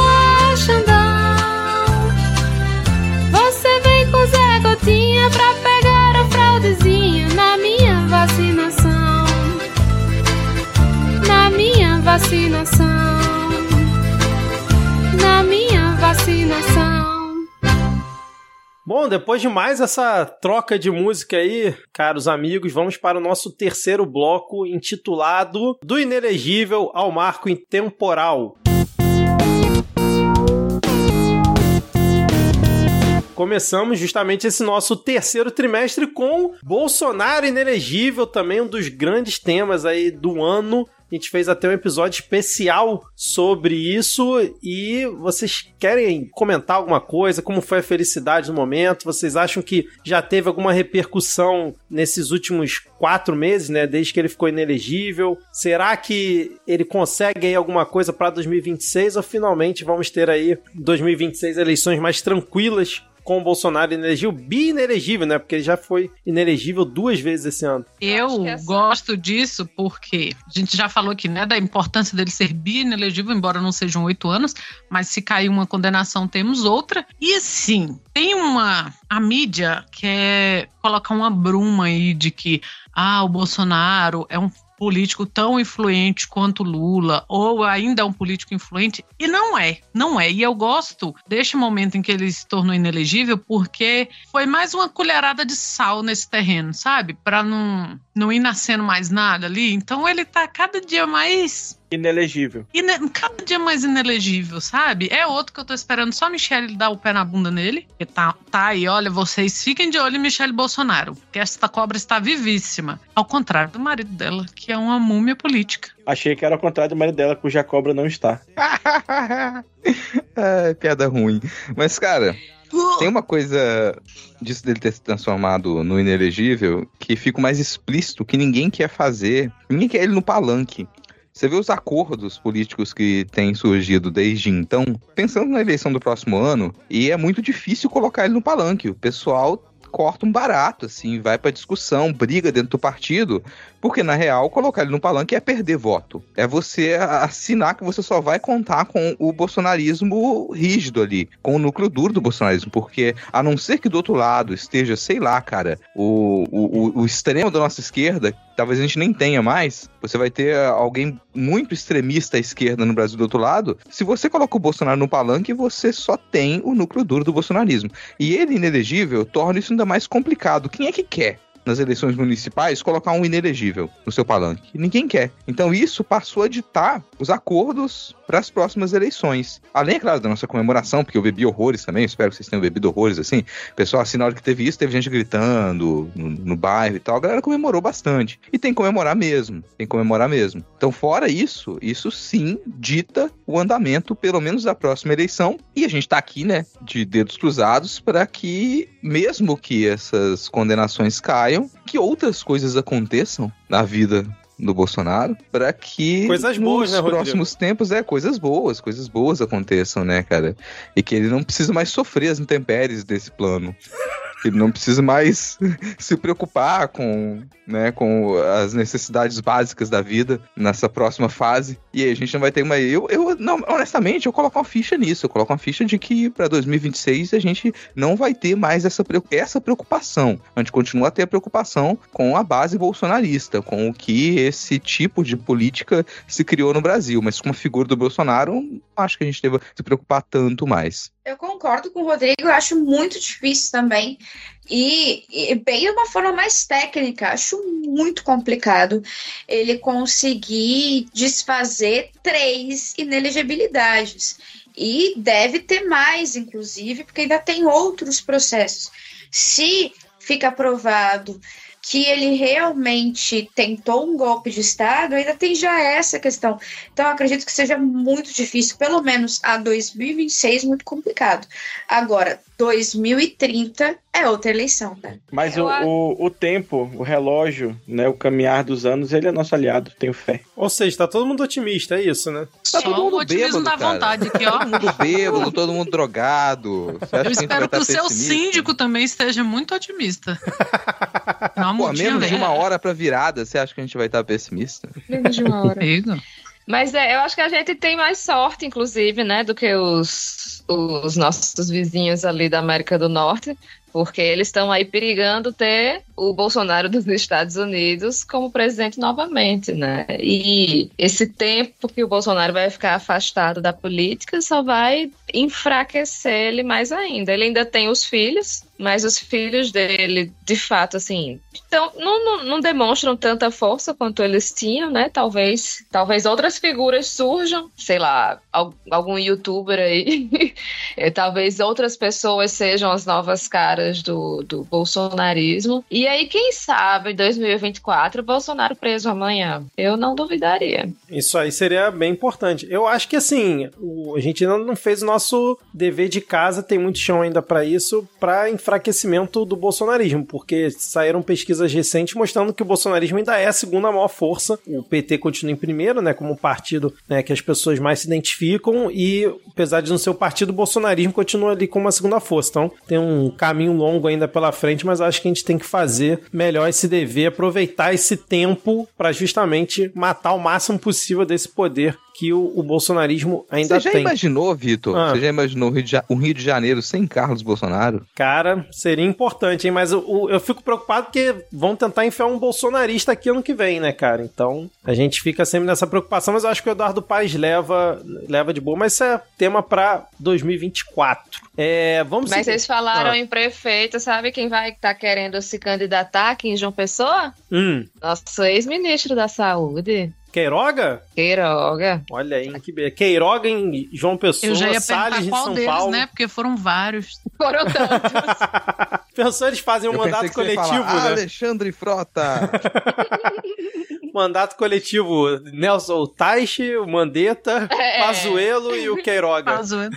Caralho. É. Bom, vamos seguir então aqui, ó, porque ainda no terceiro trimestre tivemos a Câmara aprovando a reforma tributária, que depois foi pro Senado, voltou e agora nesse meio aí de dezembro finalmente foi sancionada com a presença do Lula ali na ali no plenário, né, fazendo é, sancionando ali o projeto junto com, com os demais membros e tivemos já atropelando a pauta aqui, Quaquá, né, fazendo ali um dos grandes momentos aí desse final de ano que a gente não conseguiu comentar nos nossos episódios, foi dando um tapa ali num, num deputado bolsonarista e provavelmente vai sofrer alguma consequência depois no Conselho de Ética, mas aí a gente teve o início da tramitação da reforma tributária que vai é, perdurar pelos próximos 10 anos. Vocês querem comentar alguma coisa sobre reforma tributária? O momento é esse. Reforma tributária que parecia tudo muito bom, tudo muito bem, mas como se não tiver jabuti não é o Congresso brasileiro, provavelmente foram inclusos aí na isenção de imposto de alimentos a- os ultraprocessados, incluindo aí em- embutidos, sucos ultraprocessados e uma série de questões que podem ser beneficiados pela isenção de imposto da cesta básica, da cesta básica expandida e de, de alimentos em geral. Então é uma questão que a gente vai ter que ficar vigilante aí nessa,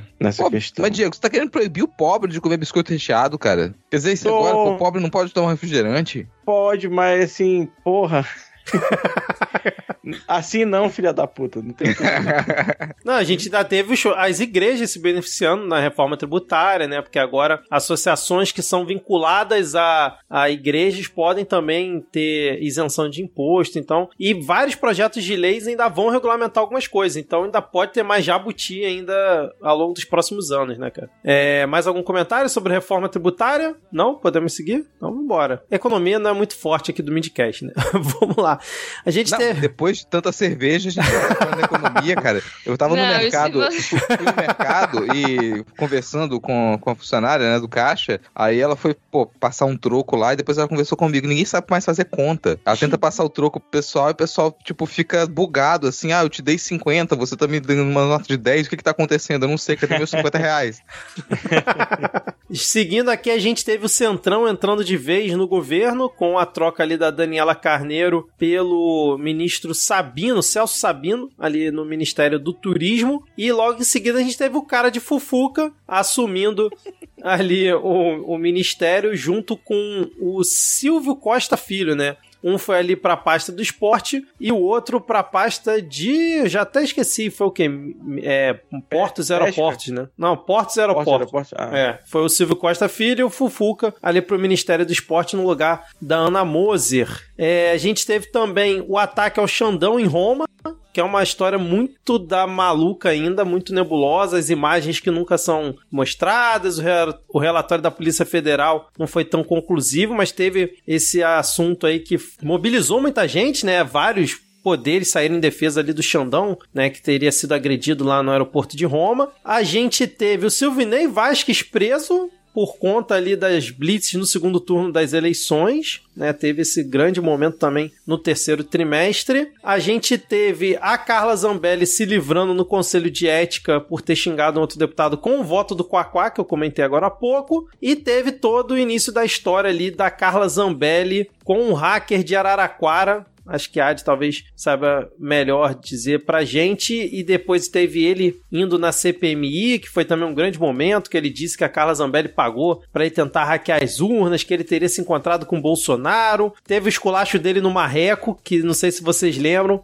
que ele chamou o Marreco de bandido. Teve esse grande momento também. Vocês querem comentar alguma coisa E sobre pediu essa sequência? escusas. Sim. Foi- cara, foi assim, sabe vacinar a pessoa com o próprio veneno, assim. O marreco ficou sem saber pra onde olhar nessa hora. Eu, eu, eu ainda, não- assim, eu não consigo acreditar que Carla Zambelli ainda continua com o cargo dela. É inacreditável. O que que ela precisa mesmo, fazer? É inacreditável, porque assim. Ah, isso aí não era muito escondido. Em julho ela tirou, em julho de 2022 ela tirou uma foto com ele, né, com o Walter Delgatti. E o encontro do Delgatti com o Jair Bolsonaro também foi ah, fotografado pela Veja, por repórteres da Veja. Então, todo mundo sabe que ele se encontrou e ele não deveria ter estado em Brasília. Então, já é um, já é um erro da justiça e já deu tudo errado nessa história. Ela teria contratado ele para fazer as redes sociais. Você precisa de um hacker para contratar um hacker que tem tornozeleira eletrônica, que está com condicional para poder cuidar das suas redes sociais. Ela queria dar uma oportunidade pra uma pessoa que tem dificuldade de ser inserida no mercado de trabalho, cara. Lembrando que na época todo mundo já achava ele criminoso, né? Os próprios bolsonaristas, né? Mas encontrar lá com ela e com o Bolsonaro foi de boa, né? Mais algum Mas só, assim, Hum. com- complementar isso aqui, porque a gente esquece da coisa mais. Uma das coisas mais esdrúxulas que eu acho dessa história toda é a gente pensar que essa figura, o Delgatti, ele tá no centro de acontecimentos importantíssimos dos últimos cinco anos, assim, cara. Ele tava lá no centro. Ele é o responsável por grandes transformações no cenário jornalístico nacional, por, é, pela mudança de postura da sociedade e das instituições com relação à Lava Jato, o que influencia em tudo que a gente pensa hoje sobre o Moro e o Delanhol, sabe? Não, não é, é- é- mudou tudo que se pensa a partir do que esse sujeito fez. E no fim das contas, é um sujeito que ele estava ali querendo atenção, querendo ser reconhecido como uma espécie de herói, não recebeu a atenção que gostaria do PT, sei lá o que, que ele queria, sei lá, tornar mascote do Lula, é, Caralho, ser mascote. assistente do do Stucker, não sei o que, que ele queria. Só que ele não recebeu a atenção devida do PT e por isso ele decidiu se, se aliar ao lado bolsonarista. Falar, ah, eles estão me dando oportunidade, eu vou pro lado deles. Porque o PT não me deu bola. E se você coloca isso num roteiro de ficção, você fala, cara, pô, meio bobo, né? Meio infantil, meio forçado. Vamos dar um pouco mais de profundidade pra esse personagem? Mas não tem profundidade nesse personagem, cara. Ele é essa pessoa tosca. E, e tá no centro dos grandes acontecimentos da República desses últimos anos. E eu acho isso uma das coisas mais curiosas, mais engraçadas de se ter, assim. Mas, além. Vamos dar um pouco de profundidade para esse personagem. Vamos botar a mãe da Carla Zambelli servindo Nescau para ele, enquanto ele jogava videogame com o filho da Carla. Maravilhoso, cara, maravilhoso. Isso, é- gente, isso é tudo fato, tá? Assim, são coisas factuais aqui. A gente, se duvidar, tem algum algum status de WhatsApp salvo lá com ele tomando Nescau. Não, e aí um- depois uma teve aquela. ali com, com a mãe da Carla Zambelli. Depois teve aquela história da Carla Zambelli, né? Que teria pedido pra ele hackear o seu lado, pegar o seu lado Xandão, mas era só pra a mãe da Carla Zambelli mandar uma mensagem pra ele, né? Uma carta, né? Pegar o endereço dele. E aí depois pegaram o print da mãe da Carla Zambelli xingando o Xandão, tipo, meses antes. Antes de você jogar pro próximo tópico, Vitor, só Hum. comentar das, das outras notícias que você falou, assim, essa troca ministerial, essa coisa do Lula começar a tirar pessoas que ele indicou e que pessoas próximas indicaram, da formação que ele teve no início do governo, para poder agradar o Centrão, isso já escancarou pra gente aí na metade do ano uma situação que ela é complicada, que a gente criticou muito aqui, e que é um novo tipo de política que é o que toma lá e não dá cá. Porque o Lula tem esses partidos que supostamente estão na base do governo, como o PSD, como o PSB, mas que no fim das contas eles recebem ministério, eles recebem secretaria, mas eles não votam com o governo. Eles, na hora da votação, eles liberam bancada. Eles falam, não, a gente não é base do governo. Pô, tu não é base do governo, mas tu tem ministério? Como assim? Como é que isso funciona? Isso é um problema que a gente apontou lá no início do ano e que foi se tornando cada vez mais forte até chegar nesse ponto de você ter que trocar uma ministra do esporte, extremamente competente, com conhecimento de causa, que já estava não chegou a colher os frutos do seu trabalho, porque ela trabalhou durante metade do ano para poder reorganizar o Ministério dos Esportes, que estava zerado, que não tinha, não tinha o que fazer ali, ela começou a reorganizar isso do nada, mas não pôde observar os frutos do seu trabalho, porque ela foi trocada por um sujeito que não tem a menor condição de estar ali, que não conhece do assunto, que é só mais uma, uma ali um, um Mais um coronel fufuca, do né? partido, sabe? Mais um fufuca. Então isso escancarou pra gente que, peraí, o governo tem um problema de articulação política muito sério e que atravessou esse ano todo, que a gente talvez resolva no ano que vem, que é ter uma série de partidos que eles recebem benesses do governo, que eles são sustentados pelo governo ali, mas que eles não se consideram base do governo, que internamente são partidos desorganizados, partidos que eles têm mais de uma liderança e que você não sabe pra onde eles vão, como é o caso do PSD, que você está na base do governo supostamente, mas que não vota com o governo. A gente criticou isso muito durante o ano inteiro e eh, algumas pessoas reclamaram do tanto que a gente estava criticando o PT, do tanto que estava criticando o governo, mas e depois que isso aconteceu, depois que essas reformas ministeriais aconteceram, ficou explícito que essas críticas elas não vêm à toa, que você estava precisando de maior articulação do governo e não é o tipo de articulação que o Lira cobra, que é a liberação de emenda. Não, é o governo marcar a posição, é o governo falar isso aqui que é o projeto que foi eleito, esse aqui que é o programa de governo que recebeu o voto e esse aqui que a gente vai levar para frente. E partidos que estão recebendo ministério e estão recebendo secretaria não fazem parte de verdade da base do governo. Não só não faz, como ainda boicota depois em assuntos que são pertinentes ao governo, né? Às vezes até a própria base, né? Do PT, Jacques Wagner e companhia, né? Enfim, seguindo aqui com o nosso terceiro trimestre, tá acabando, gente, terceiro trimestre. Tivemos aqui o Reflexid, vocês lembram do Reflexid? O pai do Cid aparecendo. Melhor Reflex- apelido.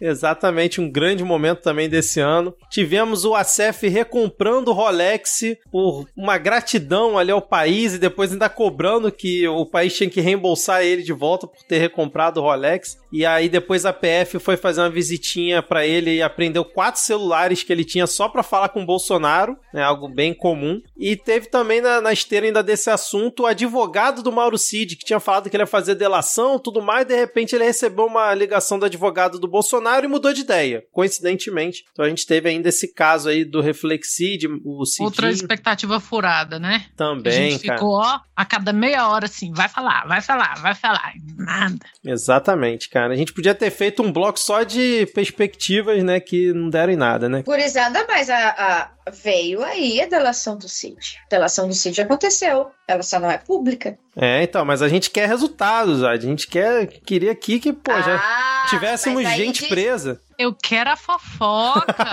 Eu não quero a justiça, eu fofoca quero a completa fofoca que diz completa. a Polícia Federal que no início de 2024. Então, Opa. que vem aí Dia 8. 2024. Oito, Ô, porra, vagina, 8 de janeiro, hein? Olha aí, hein? Não, e também eles não queriam atrapalhar a nossa retrospectiva. Imagina um outro grande evento desse na retrospectiva. Só ia prolongar mais ainda, né? Então deixa pra 2024, que depois a gente se resolve. É, mas é bom deixar registrado aqui que do- no meio de toda essa história, enquanto tava aparecendo o Reflexid, enquanto a gente tava na expectativa do que, que o Marucid ia falar, uma das coisas que ficou no ar é que nessas investigações há uma chance de que, na medida em que você se aprofunde, você faça conexões entre esse caso das joias, que parece pequeno, quando a gente só comenta, ah, é um Rolex, é um colarzinho aqui, é uma escultura de cavalo quebrado dali, mas Porra, que na medida em que escultura. você se, pô, na medida em que você se aprofunda, você pode encontrar outros crimes, como por exemplo a lavagem de dinheiro do garimpo ilegal. Isso é possibilidades. Então o pessoal treme na base quando você fala desse caso das joias, não é à toa, porque é por um detalhezinho que você começa a fazer uma investigação e você chega nos grandes nomes e em crimes muito maiores. É, a Inclusive, info, desculpa, amiga, perdão, nossa, tô interrompendo todo mundo, mas a info agora de dezembro, né, de dezembro de 2023, é que vai ser finalizado até o final do, agora no início de 2024, todos juntos, porque a Polícia Federal tem noção de que todos os processos, todos os inquéritos, eles se, de alguma forma, eles se entreligam, que é o caso da- do cartão de vacinação, o caso das joias, golpismo e ainda fake news sobre a Covid-19. Desculpa, Thaís. eu nem me lembro mais. Bateu, bateu, bateu uma onda. Olha, o farol Ah, que! Desculpa, amiga! Bom, vamos então seguir aqui pro, pra reta final desse quarto, ter, oh, quarto, ó, terceiro trimestre. A gente teve ali a Câmara aprovando o Bateu até desenrola. no Vitor. Gente, para de jogar fumaça na cara do Vitor, coitado.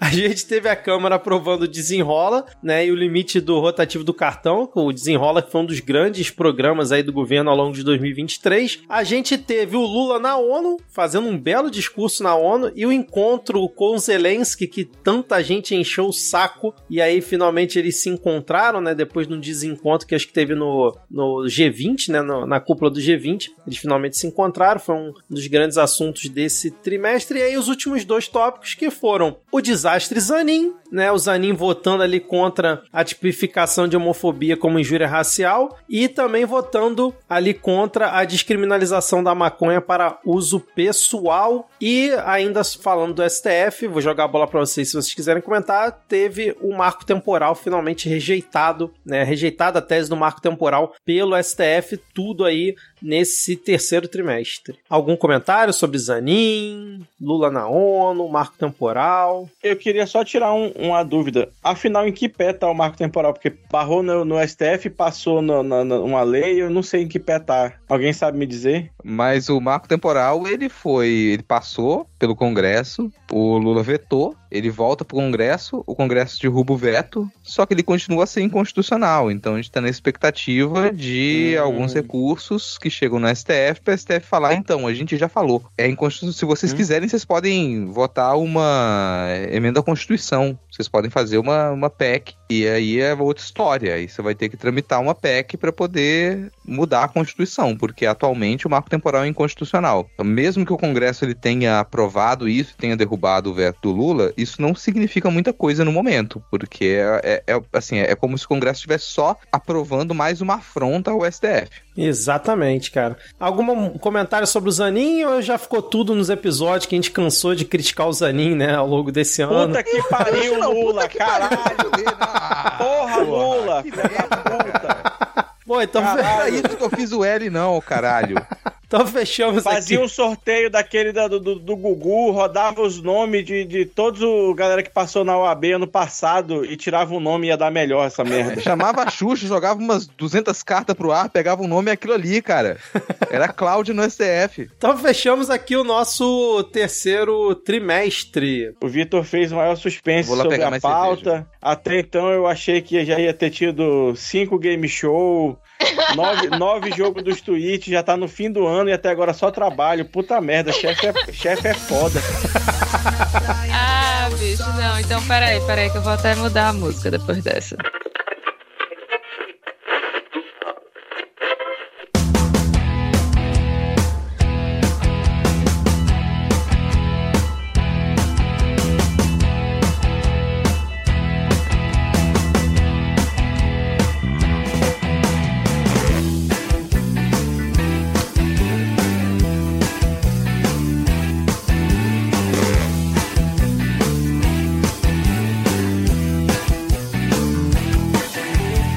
Será que o Lira é quem manda no alvorada? Bateu o pé até trocar a Ana, ainda vai pedir uma grana. Diria que essa agonia não parece ter fim. É sério, trocando o ministério, indicando o Zanin. Chamou por aliado, barata voa. Fufuca ganha pasta, o centrão povoa. Rolando um vale tudo, criando o ministério. Só indica branco velho.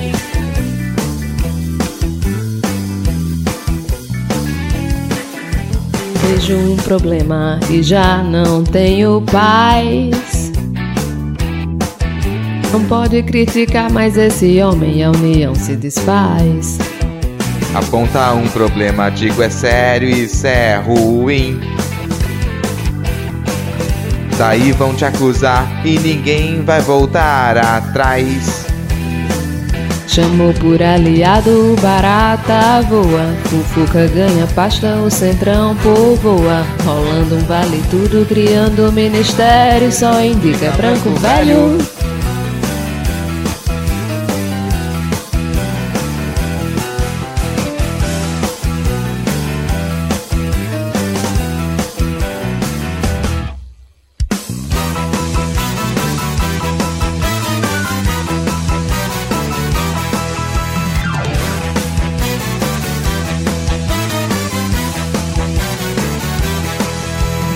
Vejo um problema e já não tenho paz.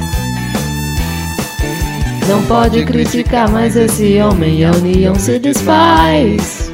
Aponto um problema, digo é sério, isso é ruim. Daí vão te acusar e ninguém vai voltar atrás. Chamou por aliado, barata voa. Fufuca ganha pasta, o centrão povoa. Rolando um vale tudo, criando um ministério. Só indica branco velho. Sério, esse é o problema.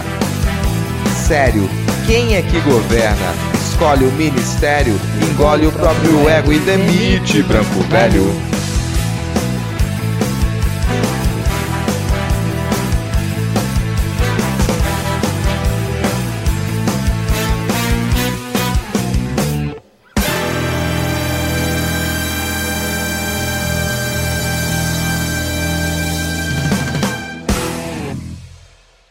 Então vamos agora para o nosso quarto e último derradeiro bloco, falando ali sobre o quarto trimestre de 2023, intitulado Do Heleno na CPMI até o crime em Maceió.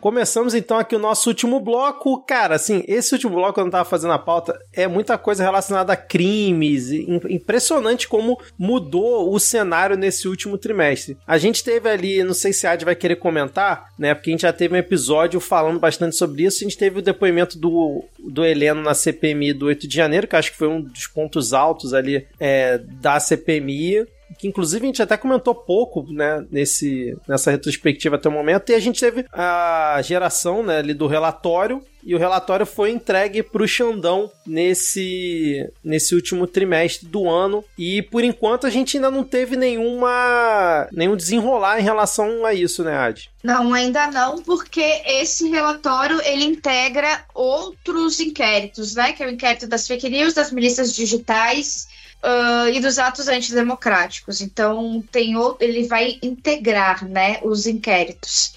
E esse aí foi, foi o ponto alto do meu ano também, porque eu ajudei ah, a CPMI com os dados da minha pesquisa. E, cara, a gente vai ver aí muitas coisas que, que tem rodado até então saíram da CPMI, inclusive a delação do Mauro Cid, né, foi graças à, à CPMI, ela não ia acontecer justamente porque por causa daquela ligação do, dos advogados, né? E a- o general Heleno é, foi impressionante o- a forma também como a Elisiane Gama ela tirou ele do sério, vocês lembram? Sim, maravilhoso, ele pô. Ele ficou ficou- putaça. putaço, assim, porque ela não, ela não se baixou, né? Foi muito bom. E o general Heleno também prestou um depoimento na CPI da Câmara Legislativa do Distrito Federal, né? E lá foi, acho que foi mais. As falas dele foram piores. Ele chegou a, a discutir aí com um deputado distrital sobre a ditadura militar, dizendo que não era nada disso, que eram narrativas e não sei o quê. Mas no fundo, no fundo, o general Heleno tem assim, ó, as duas mãos envolvidas nesse processo e agora a gente vai ver ah, com o desenrolar das investigações. Excelente, Adi. Mais uma vez, parabéns por toda a sua contribuição nessa CPMI. A gente já falou isso à época, mas fica aqui novamente que o nosso agradecimento, né, por você ter feito tamanha contribuição nesse momento importante aí que a gente teve esse ano. Pô, galera, valeu, assim, mas para avisar vocês que é muito mais pro, pro preciosismo meu, assim, não é nada demais. Qualquer um poderia ter feito. Não, não, não vem com falsa né, modéstia não, porra. Pera aí. mas pá, pá, Não é falsa qual- modéstia. Se deixa- qualquer deixa um pudesse Qualquer ter um é um feito. caralho. É, se Carlos qualquer um pudesse Bolsonaro ter feito, teriam feito, não fizeram, pô. É, Tá, exatamente. deixa eu explicar. Não é uma coisa uou, eu só tive vontade de fazer. Poderia, todo mundo poderia ter feito. É, Qualquer mas, um poderia ter feito, mas mas. você que fez, foi- porra. Você não é todo mundo, sua mãe não te disse isso. Não, mãe comunista falou o contrário nessa sacanagem. Mas eu, eu sei que eu não poderia ter feito. Nem eu. Nem eu, Eu- fale por eu você, porque eu certeza que não, faria. hein? Tá, não, gente, mas, mas eu é acho que os isso. únicos brasileiros vivos capazes de ter feito esse relatório seriam Adferé ou Fufuca. É, e essa é a minha opinião profissional.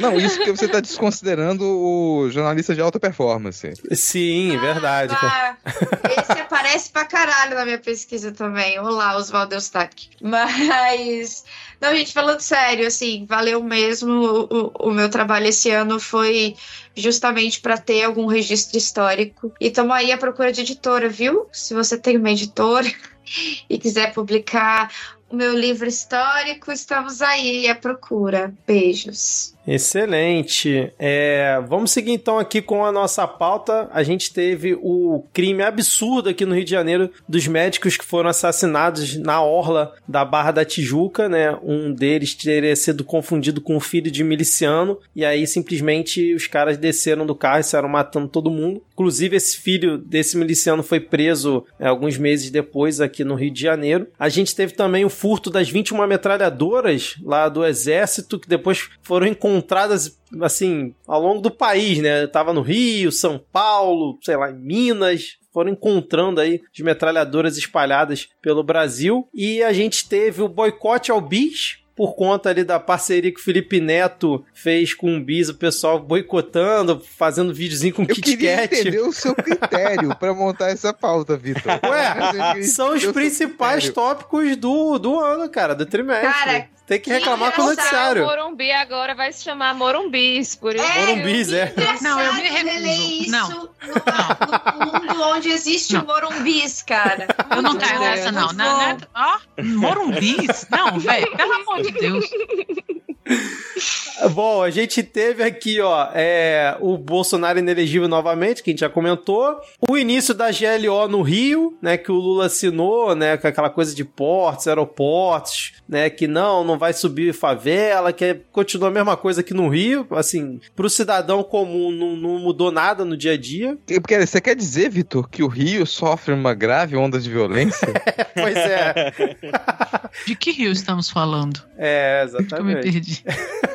Aí a gente teve aquele curioso caso dos brasileiros vinculados ao Hezbollah, ainda nesse último trimestre. O grupo de pagode. Ai, cara, isso é muito bom, sério, isso é muito bom, isso é muito bom. E pior que no fim das contas se confirmou, cara, o cara tinha ido Era um realmente grupo pra de cantar pagode. Exatamente. É a criminalização do pagode, isso é um absurdo. E aí a gente teve o início aí do conflito Israel versus Hamas, que até o momento continua Qual é a perdurando. perspectiva dos últimos 75 anos, do nada. é, pois é. E a gente tem esse conflito ainda que continua, Israel tacando bomba todo dia lá na faixa de Gaza. Em alvos militares localizados exclusivamente dentro de hospitais e, e- e acampamentos de refugiados. Exatamente. Vocês querem comentar alguma coisa sobre esses últimos fatos que eu listei aqui? Cara, se a gente for comentar sobre a invasão de Israel à faixa de Gaza, isso aqui vai ficar muito pesado. A gente vai descer muito clima disso aqui. Perceba a gente minha já voz. E a gente já bebeu o suficiente É. pra. Sem não contar ir por esse outras caminho. drogas. Eu acho que a gente não tem nem apoio jurídico para fazer os comentários necessários. É, assim. a partir no- desse no momento, assim, alcoólico. cara, eu, eu estou alcoolizado o suficiente pra poder não controlar as minhas ofensas. E tem gente que eu gostaria de ofender. Não falta, a lista é longa, a lista é longa. Mas a gente tá aí com um conflito até o momento, né? Não, não parece que vai ter solução. A gente cantou a pedra já há alguns episódios, faz semanas já, de que a perspectiva internacional, a perspectiva da ONU, inclusive, acho que, bom, a situação em Gaza, ela tende a piorar. O esforço é para poder minimizar os estragos, mas que sim, já não dava para simplesmente parar Israel. Israel ia invadir Gaza como invadiu por terra, de que os bombardeios iam continuar, mas de tentar pausas humanitárias, tentar algum tipo de cessar-fogo para poder retirar pessoas, para poder fazer uma evacuação. Então muita gente conseguiu sair de Gaza desde então, inclusive brasileiros. A gente conseguiu fazer algumas viagens de repatriação. Fica o elogio para Itamaraty, porque a diplomacia brasileira ela se firma como uma das mais eficientes do planeta. Isso não é um exagero dizer, porque outras diplomacias não conseguiram os resultados que o Brasil conseguiu e sem precisar abaixar a cabeça para Israel, conseguiu retomar a tradição diplomática brasileira. Eu acho que essa é uma das coisas positivas se a gente tiver que comentar alguma coisa aqui para não pesar o clima demais com relação a esse conflito, é que ele demonstrou que a ideia de o Brasil voltou, que é um mote que o Lula levou mundo afora nessas viagens, né? Que é o Brasil agora não é mais aquele páreo, a gente voltou a trabalhar com a nossa longa tradição diplomática, a tradição de se man de manter o mínimo de neutralidade, da gente não enviar armamento, da gente enviar ajuda humanitária, da gente procurar uma discussão mais racional na ONU para poder tentar manter os conflitos que já existem com possibilidades de acordo e evitar novos conflitos. Isso o Brasil ele está presente agora. O Brasil ele voltou a ser um, um jogador, um player, né, de peso mundialmente. E esse caso da, da invasão da faixa de Gaza, ele demonstra isso. O Brasil ele conseguiu retirar, repatriar os seus os brasileiros e familiares também, e sem precisar cobrar passagem aérea, porque se for pensar, os Estados Unidos, Canadá, a galera tá lá, vamos retirar vocês, mas vocês vão ter que pagar passagem aérea para poder sair de aí. E não é uma situação fácil, né? Lembrando que as fronteiras da faixa de Gaza, elas são controladas por Israel e que tem uma única fronteira com o Egito, que é por onde essas pessoas puderam sair. Então você tinha que fazer um acordo, tinha que conversar com Israel, conversar com a liderança do Hamas, conversar com a liderança do Egito e você conseguir fazer toda essa articulação para poder retirar os brasileiros de lá. E a gente tem sido bem sucedido nesses casos, né? Então aquilo que a gente esperava que o Lula tentou e a diplomacia tentou para tentar amenizar o conflito a partir da invasão da Rússia na Ucrânia e que não surtiu muito efeito, eu acredito que no caso da, da invasão de Israel à faixa de Gaza, a gente conseguiu o que havia sido colocado na mesa. É isso aqui que o Brasil pode fazer, a gente quer repatriar os nossos e a gente quer colocar possibilidades de discussão na ONU para que tenha cessar fogo, para que tenha pausa humanitária. No meio disso, e aí não sei se vocês querem comentar, a vergonha dos Estados Unidos de ter vetado uma resolução do Conselho de Segurança proposta pelo Brasil, que foi a melhor resolução que se teve em em toda essa história ali, a melhor resolução para se ter um cessar-fogo e que os Estados Unidos chegou lá com o seu e falou: não, a gente vai vetar porque a gente quer ser o herói dessa história. Porque o nosso presidente está lá agora negociando, então a gente vai vetar esse troço. Lembrando que os Estados Unidos nenhuma. é um dos grandes interessados, né, nesse, né, né, nesse conflito, porque é o maior apoiador de Israel. Eu só queria é, pontuar duas coisas. Primeiro, parabenizar o Grupo El Chan né, pelo pioneirismo nas relações diplomáticas entre o Brasil e o Egito, que com certeza pavimentou o caminho para que essa, essa, essa repatriação tenha sido tão rápida e tão eficiente. E segundo, eu queria perguntar se vocês têm notícia da- do, do- daquele rapaz da esquerda que, que não queria ver o filho nascer. Ele já voltou? Ele tá por lá ainda? Como é que é? Menino, nunca mais ouvi falar também. Será se? Deve estar por lá. Eu já né? tinha esquecido disso também, Eu cara. tinha esquecido. É, porque é uma figura tão marcante, né? Gente, faz tanta falta. Vamos ver agora. Cadê? Faz Como é tanta que- falta, é foda. Tinha- Tinham, tinham inventado um apelido Raíssa, pra vai lá, apura. Apuração. Agora. Tinham Achei. inventado um apelido pra ele que eu e Thaís morremos de rir. Agora eu não tenho a mínima ideia do que. Era Távila. Távila. Lembrei. Ai, meu Deus, tem uns destaques no estra- estragando ele que é chamado com um Palestine. gato, uma mulher falando sobre a Palestina, outra pessoa. Não, mas falando. volte na do gato pra você ver. Compartilhando coisas sobre o filho dele que não nasceu, né? Pra dizer assim: olha, um pai ausente, É tanto. verdade. Pai ausente é verdade. presente, né? o pai online. E um boletim do que eles fizeram Gente, hoje. Eu preciso ler. No, no Stories tem ele, todo mundo esperando a chegada e já cuidando da Tereza ou Joaquim, todo mundo menos o pai, né? Menos o. Pra quê? É um Mas pai remoto, né? É um pai remoto, é um- é pai de trabalho remoto. Aí é Mas, fácil gente, pra tem um boletim diário. Eu não sabia desse boletim diário porque eu tive que bloquear esse ser humano no WhatsApp, né? Já tem um tempo, porque assim, é o dia inteiro. É o dia inteiro. E aí eu já vi outras pessoas reclamando disso também. Ele faz um grupo desses que você põe todo mundo meio em linha assim. E a Ana Raíssa tinha o zap zap desse, desse homem? Não, mas ele tinha o meu. Já, já, ia, já ia perguntar quantos convites pra ir na, na, no parque tocar um, um Legião Urbana ele tinha te mandado, pô. Ah, não, pô, minha cara não deixa. Ninguém nunca chegou perto o suficiente pra fazer uma pergunta dessa.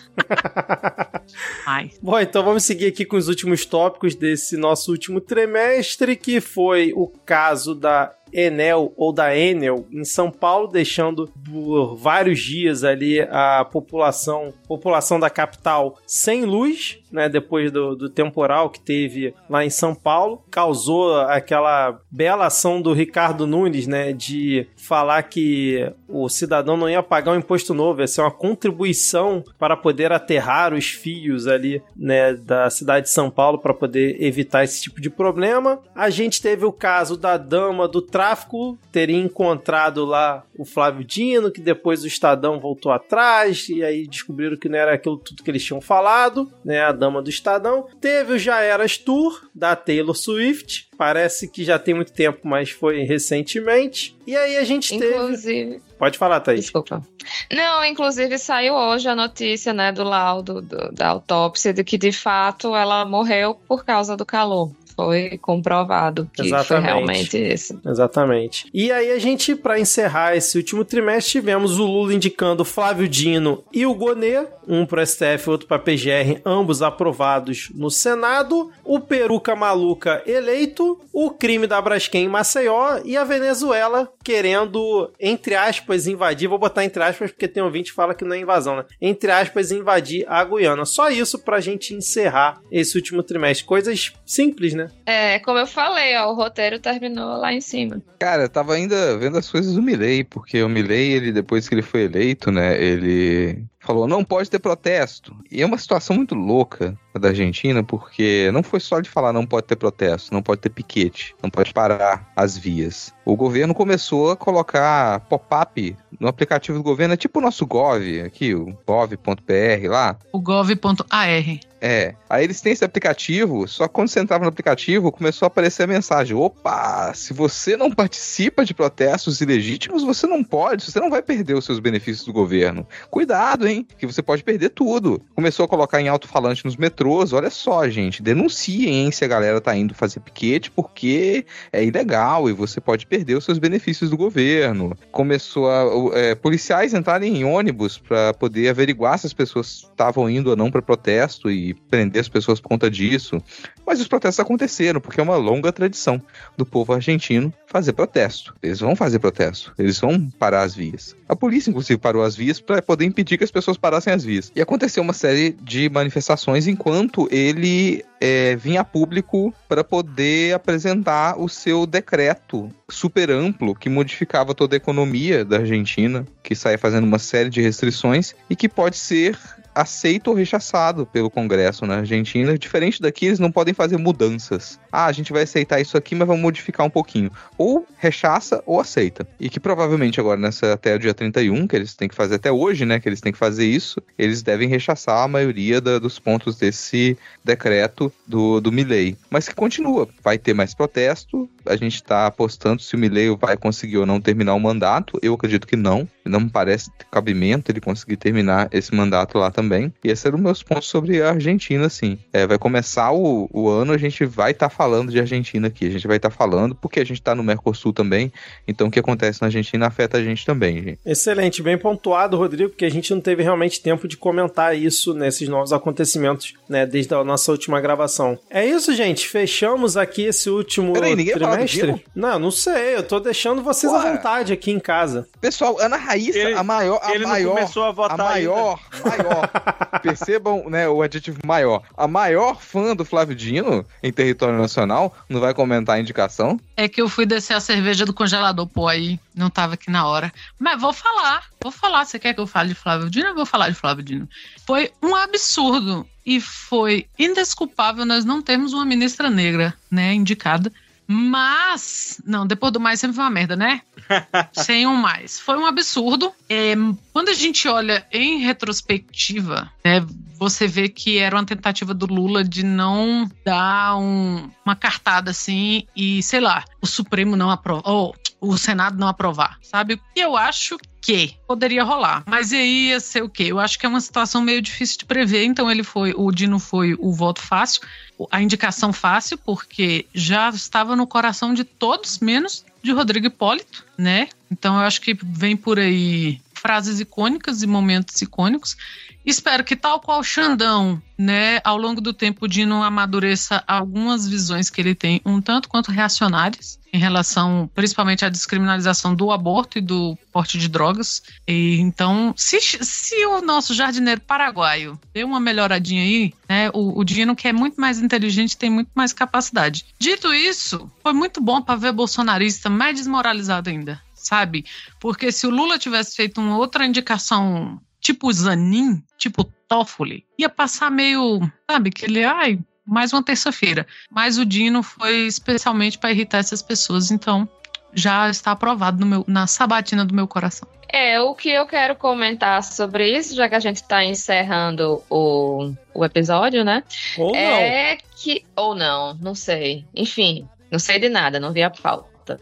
Mas é que, na verdade, o, o, o que a gente vê, a gente vê uma, uma redução no número de mulheres no STF, no governo Lula, né? Não, não sei como poderíamos voltar a ocupar espaços, mas eu acho que esse é uma é uma das tristezas que a gente teve que enfrentar nesse, nesse governo, além da, de coisas como insistência para tirar petróleo da foz do Rio Amazonas, coisas assim que, que a gente não fez o L para esse tipo de coisa. Mas, enfim, sabemos como. Quem escutou o podcast durante esse ano, a gente sabe quais, quais foram as circunstâncias em que cada uma dessas coisas aconteceram, né? E. Aí, é, vou parafrasear é, Reinaldo Azevedo. Desculpa, gente. Ele falou que o governo Lula foi 8, mas que o Lula foi nota 11. É, Meu quem Deus, escutou sabe quem é de verdade. Mas em cima disso, até, cara, quando a gente falou no episódio sobre a indicação do, do Flávio Dino, a gente teve alguns comentários até justificando isso. Eu entendo, eu entendo quem veio justificar. Eu honestamente entendo. Eu acho que tá errado, acho, mas eu entendo por que, que você resolveu ter essa opinião. E aí, uma da- da- dos argumentos que eu acho mais razoáveis, eu acho mais inteligíveis, é de que uma indicação para o STF, ela é sempre uma indicação política. É sim. É sempre uma indicação política. O judiciário, ele é político. E essa indicação política, ela normalmente vem é dentro de uma série de possibilidades. Ela tem que ser alguém que tem poder político para poder fazer certo trabalho, pra, não só para poder ser aprovado, mas que vai firmar o pé em algumas das perspectivas que a gente tem progressistas, digamos assim. Então a indicação para STF tem que ser de uma figura que ela tenha poder político. Isso é compreensível, esse tipo de argumentação.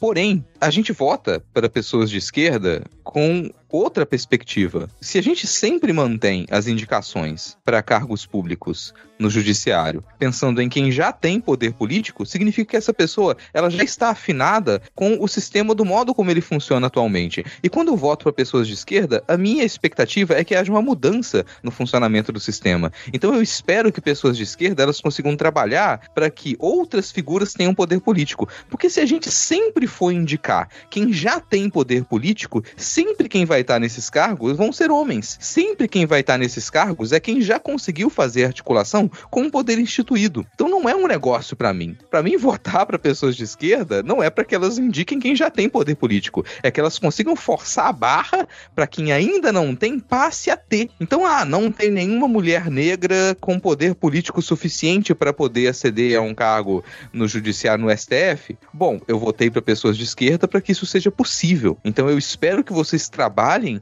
para que mulheres negras elas tenham capital político suficiente para serem indicadas ao STF, serem aprovadas e estarem lá. Essa é para mim a lógica. Senão o sistema não muda. Então é um pouco triste para mim a, a, argumentação de que ah, a gente só pode indicar quem já tem capital político. Pô, aí não muda nada, cara. E é uma forçação. A gente tem que forçar a barra sim. A gente tem que ir lá forçar a barra, colocar o pé, bater de frente, discutir, fazer o máximo que a gente puder para que pessoas que até então não tiveram poder político passem a ter. Isso para mim é o que representava o Lula subindo a rampa para posse de braços dados com a diversidade brasileira, de braços dados com pessoas que representam aqueles que nunca tiveram rep boa representação política, que nunca tiveram esse poder. E ao fazer essas indicações, a minha expectativa é que essas pessoas que subiram a rampa com Lula, elas também tivessem representadas agora. Ele trabalhasse, a sua equipe trabalhasse para que essas pessoas façam parte da política em cargos de tomada de decisão, em cargos importantes. E isso começou assim. Lá no início do ano começou dessa maneira. E a gente esperou que fosse desse, desse modo, mas não foi. Chegando no final do ano e a pressão popular para que, poxa, ah, será que a gente consegue ter uma mulher negra no STF depois de, nu de nunca aconteceu? Será que a gente consegue agora, depois de tudo que a gente passou? E a argumentação ser, pô, não dá porque mulheres negras não têm poder político? Não acho uma argumentação justa. Ela é uma argumentação que ela tem a sua lógica, mas ela não é justa. E daqui para frente, as minhas expectativas para 2024 é que esse tipo de argumentação, embora faça sentido, a gente troque essa argumentação pela perspectiva de melhora, pela perspectiva de maior representação das camadas populares que nunca puderam aceder a esse espaço de poder político e que a esquerda tem o seu compromisso, é parte da esquerda. Parte do que faz a esquerda ser esquerda é lutar para que as pessoas que nunca tiveram representação boa passem a ter essa representação. Então, Lula, por favor, escuta a gente. Alô, Lula, vamos se ligar para 2024 a gente poder resolver esse pequeno problema que determina muitas vezes se você é uma pessoa que tem um compromisso em primeiro plano com as camadas populares ou não. Se em primeiro plano está a sua articulação política com o poder instituído. Eu torço muito para que seja o primeiro caso. Muito bom. Pior que o Rodrigo falou sobre articulação política, a gente não xingou o Padilha em nenhum momento, cara. A gente fez a retrospectiva 2023 inteira e não citou o Padilha. Fica aqui, né? Pra e... você ver. Como ele foi relevante esse ano. o Padilha não falou com a gente, a gente não vai falar com o Padilha. Sobre a questão do, do crime da Braskem em Maceió e da questão da Venezuela, como a gente falou bastante nos últimos episódios, né? Eu acho que quem quiser, por acaso, ouvir a gente falando mais, é só ir nos dois, três últimos episódios. Você, eu acho que. Ah. É, eu queria. Não, que, que saíram algumas é, notícias sobre as indenizações, né? das pessoas e como. E, enfim, é, tem, tem algumas matérias que saíram recentemente sobre isso, que eu acho que vale a pena a gente continuar acompanhando, porque é, aparentemente a população de Maceió continua sofrendo violências diversas, né, sendo atacadas nos, nos seus direitos e, e, tendo dificultado o seu o que lhe é de receber o que lhe é de direito, né, depois desse crime tão bizarro. Não, ainda vai ter a CPI, né, ano que vem, então com certeza vai estar no radar essa questão de Maceió ainda em 2024. Bom, vamos melhorar o clima, coloca uma música aí.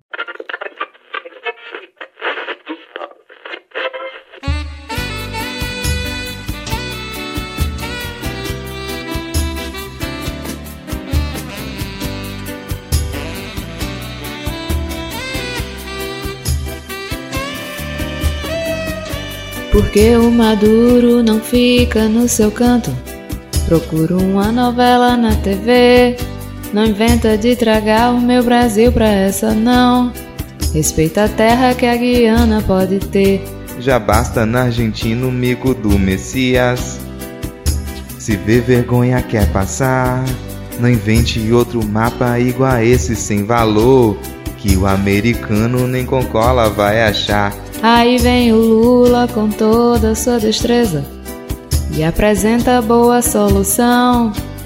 Traz o Mercosul e deixa tudo sossegado. Se invadir espaço, meu tanque dá conta não, não vem não. Eu não quero guerrear, por favor. Quero paz e amor. Todo mundo vai perder. Letargia, quero um pouco. Se for resolver no soco, nosso povo Vai sofrer.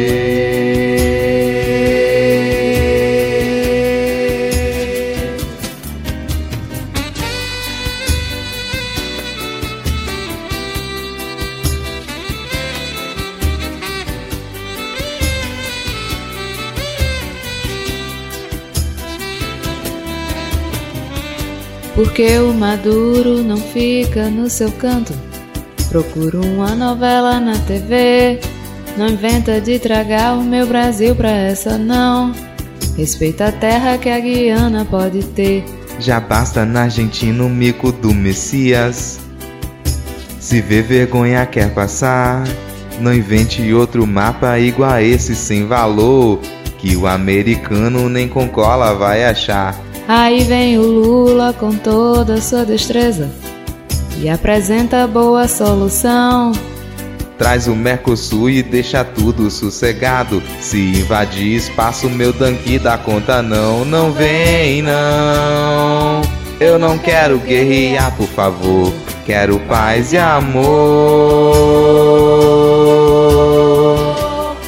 Todo mundo vai perder. Letargia, quero um pouco. Se for resolver no soco, nosso povo vai sofrer.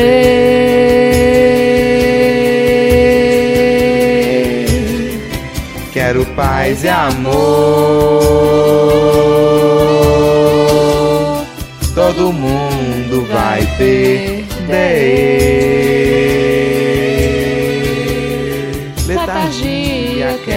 Pouco. Se for resolver no soco, nosso povo vai sofrer.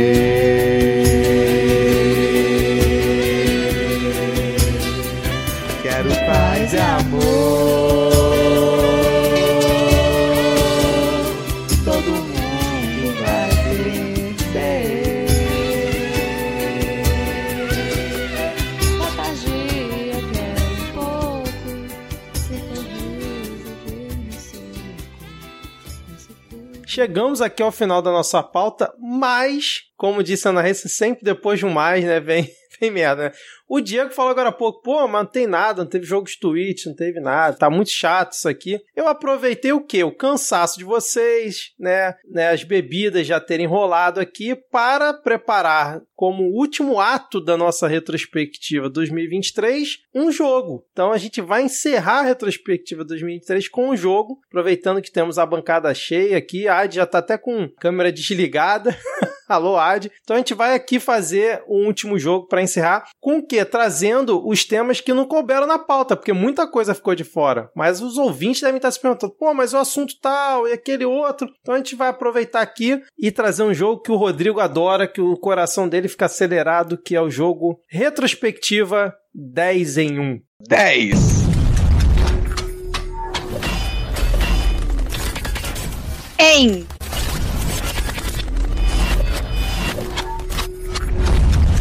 Hum, O Rodrigo deve estar se coração? perguntando aqui, né? Porra, que jogo é esse? Já não lembro. Foi o jogo que ano passado, Rodrigo, no nosso game show, vocês tinham, né, 10 perguntas e um minuto Hum. para responder, né, cronometrado aqui no relógio.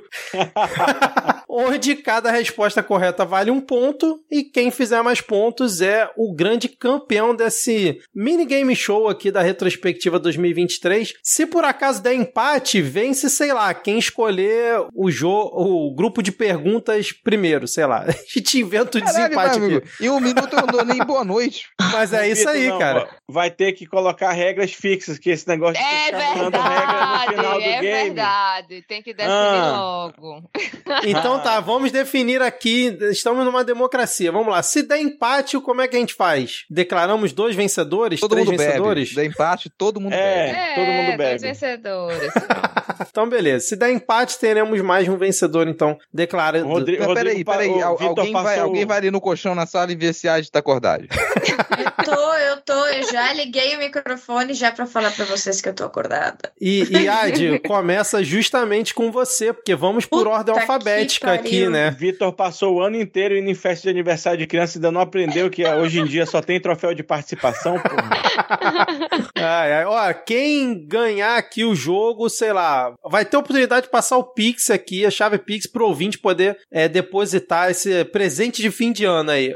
Quem dá o presente aqui é o ouvinte. Porra, cara, tu tá jogando, tu tá Cara. jogando, tu tá jogando o, o, o ônus pra quem nem tá aqui.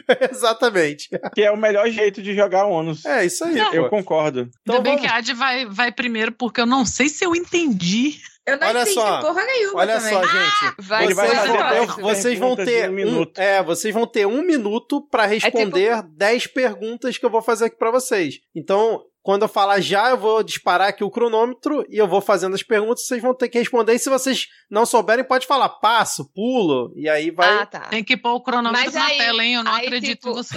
Aí, tipo, se, se, se continuar, aí volta de novo pra, pra o que você, as que você não Isso, respondeu. Exatamente, vai Tá voltando esperançosa assim, Thaís. até né? terminar o minuto. Não, porque Eu sou ela competitiva, gente. não, Também. vai, vai fazer Tira a igual de prova, de mim, senão eu vou chorar.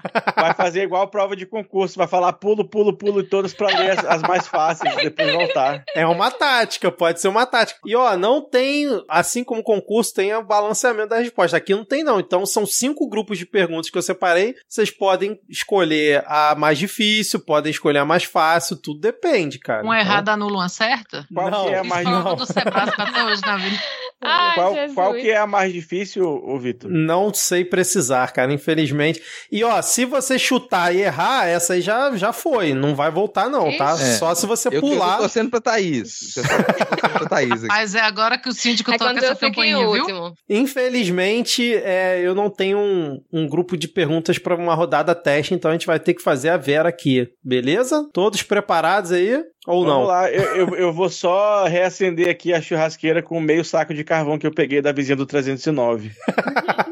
Eu ia sugerir a gente fazer aqui um zerinho ou cinco, mas vai dar muito trabalho, então vamos por ordem alfabética mesmo. Então vamos começar com Ad, depois Meu Ana, Deus. Depois Diego, Rodrigo e fechamos com Thaís, beleza? Rapaz, aí no Rio é zerinho ou cinco? Tem Pessoal, zerinho ou Não é cinco porque também. nós somos. Não, tem cinco pessoas pra Porra, competir. não.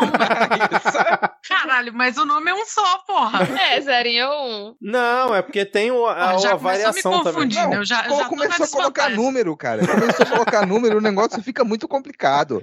Meu Deus. Então, ó, Ad, nós temos aqui cinco é, grupos de perguntas. Você pode escolher de um a cinco aí qual grupo de perguntas você quer. Caralho, três. Você quer o grupo 3? Então, ó, como a Ana Raíssa pediu, ó, relógio na tela aqui, ó, tô mostrando nesse momento o relógio aqui, ó, um minuto aqui no cronômetro. Eu vou tentar ler o mais rápido possível, tá, Ad? Mas se você não Tá. souber, pode pular que eu vou pra próxima. Então, valendo! Em qual dia do mês ocorreu o 8 de janeiro? Oito. Quem disse encontro com Lula? Vocês fizeram falta se referindo ao Brasil. Pula. A Câmara de Vereadores de qual cidade tentou instituir o dia 8 de janeiro como dia do Porto patriota? Alegre. Em qual bacia do o Brasil cisma querer explorar petróleo? Amazonas. É, quanto custou a harmonização facial do Bolsonaro? Pula. Quantos anos a Janja completou esse ano? Pula. Qual apresentador se filiou ao PSB e deve concorrer como vice da Tabata Amaral à Prefeitura de São Paulo? Atena. Quem foi o mestre de cerimônia do chá revelação do bebê do Nicolas Ferreira? Oh, pula. Quem disse a frase Nós derrotamos o bolsonarismo? Ah, Luiz Roberto Barroso. Qual o nome do ministro do Desenvolvimento, Indústria, Comércio e Serviços? Quanto custou a harmonização facial do Bozo? 44 milhões, não sei se pula. Tempo encerrado. Muito. Pô, a Adi foi bem, cara. Acertou ó, uma, duas, três, quatro, cinco. Cinco pontos para a Adi Ferrer. Muito bem, Adi. Só aqui respondendo as outras que a Adi é, não conseguiu responder, que ela pulou. ó, Quem disse encontro com Lula? Vocês fizeram falta se referindo ao Brasil. Foi Olaf Scholz, né, o chanceler da Alemanha. Ah, os shows. A primeira foi, né, em qual dia do mês ocorreu 8 de janeiro, por isso que eu falei que tinha que saber escolher o grupo de perguntas, hein? É, o, da, o da Câmara que tentou instituir o 8 de janeiro como dia do Patriota Porto Alegre, a acertou. A bacia em que o Brasil cisma em querer explorar petróleo foge do Amazonas. Quanto custou a harmonização facial do Bozo? 74 mil reais. Quantos anos a Janja completou esse ano? 57. 51. Ah, eu tava com 58 na cabeça. A do Datena também a Adi acertou. Quem foi o mestre de cerimônia no chá revelação do bebê do Nicolas Ferreira? Foi o Neymar. Lembra que ele faz a. Foi, a revelação? gente falou disso aqui mesmo. É, Puta eu lembrava Neymar, é é. verdade. O Barroso também, a Adi acertou, né? Nós derrotamos o bolsonarismo. E o nome do ministro de Desenvolvimento, Indústria, Comércio e Serviços, Geraldo Alckmin. Muito bem. É que começou a ficar grande, eu não consegui mais pensar. Tudo bem, Adi, cinco pontos, hein? Já jogou pressão para os próximos participantes. Ah, ainda hein? bem que eu sou zero competitivo, já tô esperando errar tudo. Ana, agora tá, já entendeu como funciona, né? Tá tranquilo agora, né? Estou entendida. e assim como o Rodrigo, desesperançada. Então, Ana, você pode escolher aí de, de 1 a 5, menos o 3, né? O grupo de perguntas que você quer responder. Cinco. 5. Pode ser que dê sorte, porque essa foi a última que eu fiz, né? Ali já procurando Mas foi a esse o meu resposta. raciocínio. raciocínio, você já tava cansado, né? É, olha só, foi um bom raciocínio, cara, porque é a realidade. Então tá aqui, ó, um minuto na tela, mostrando aqui pra Ana Raíssa. E. Valendo! Qual político ganhou o apelido de Magno Malte? O Magno Malta. Quem entrevistou Renan Bolsonaro em uma das entrevistas mais constrangedoras do ano? Ai, nossa, como é o nome? Eu sei, pula. Qual ministra precisou demitir funcionário após evento de dança inapropriado em evento do seu ministério? Ai, foi da saúde, foi a. a, a- essa. Da saúde.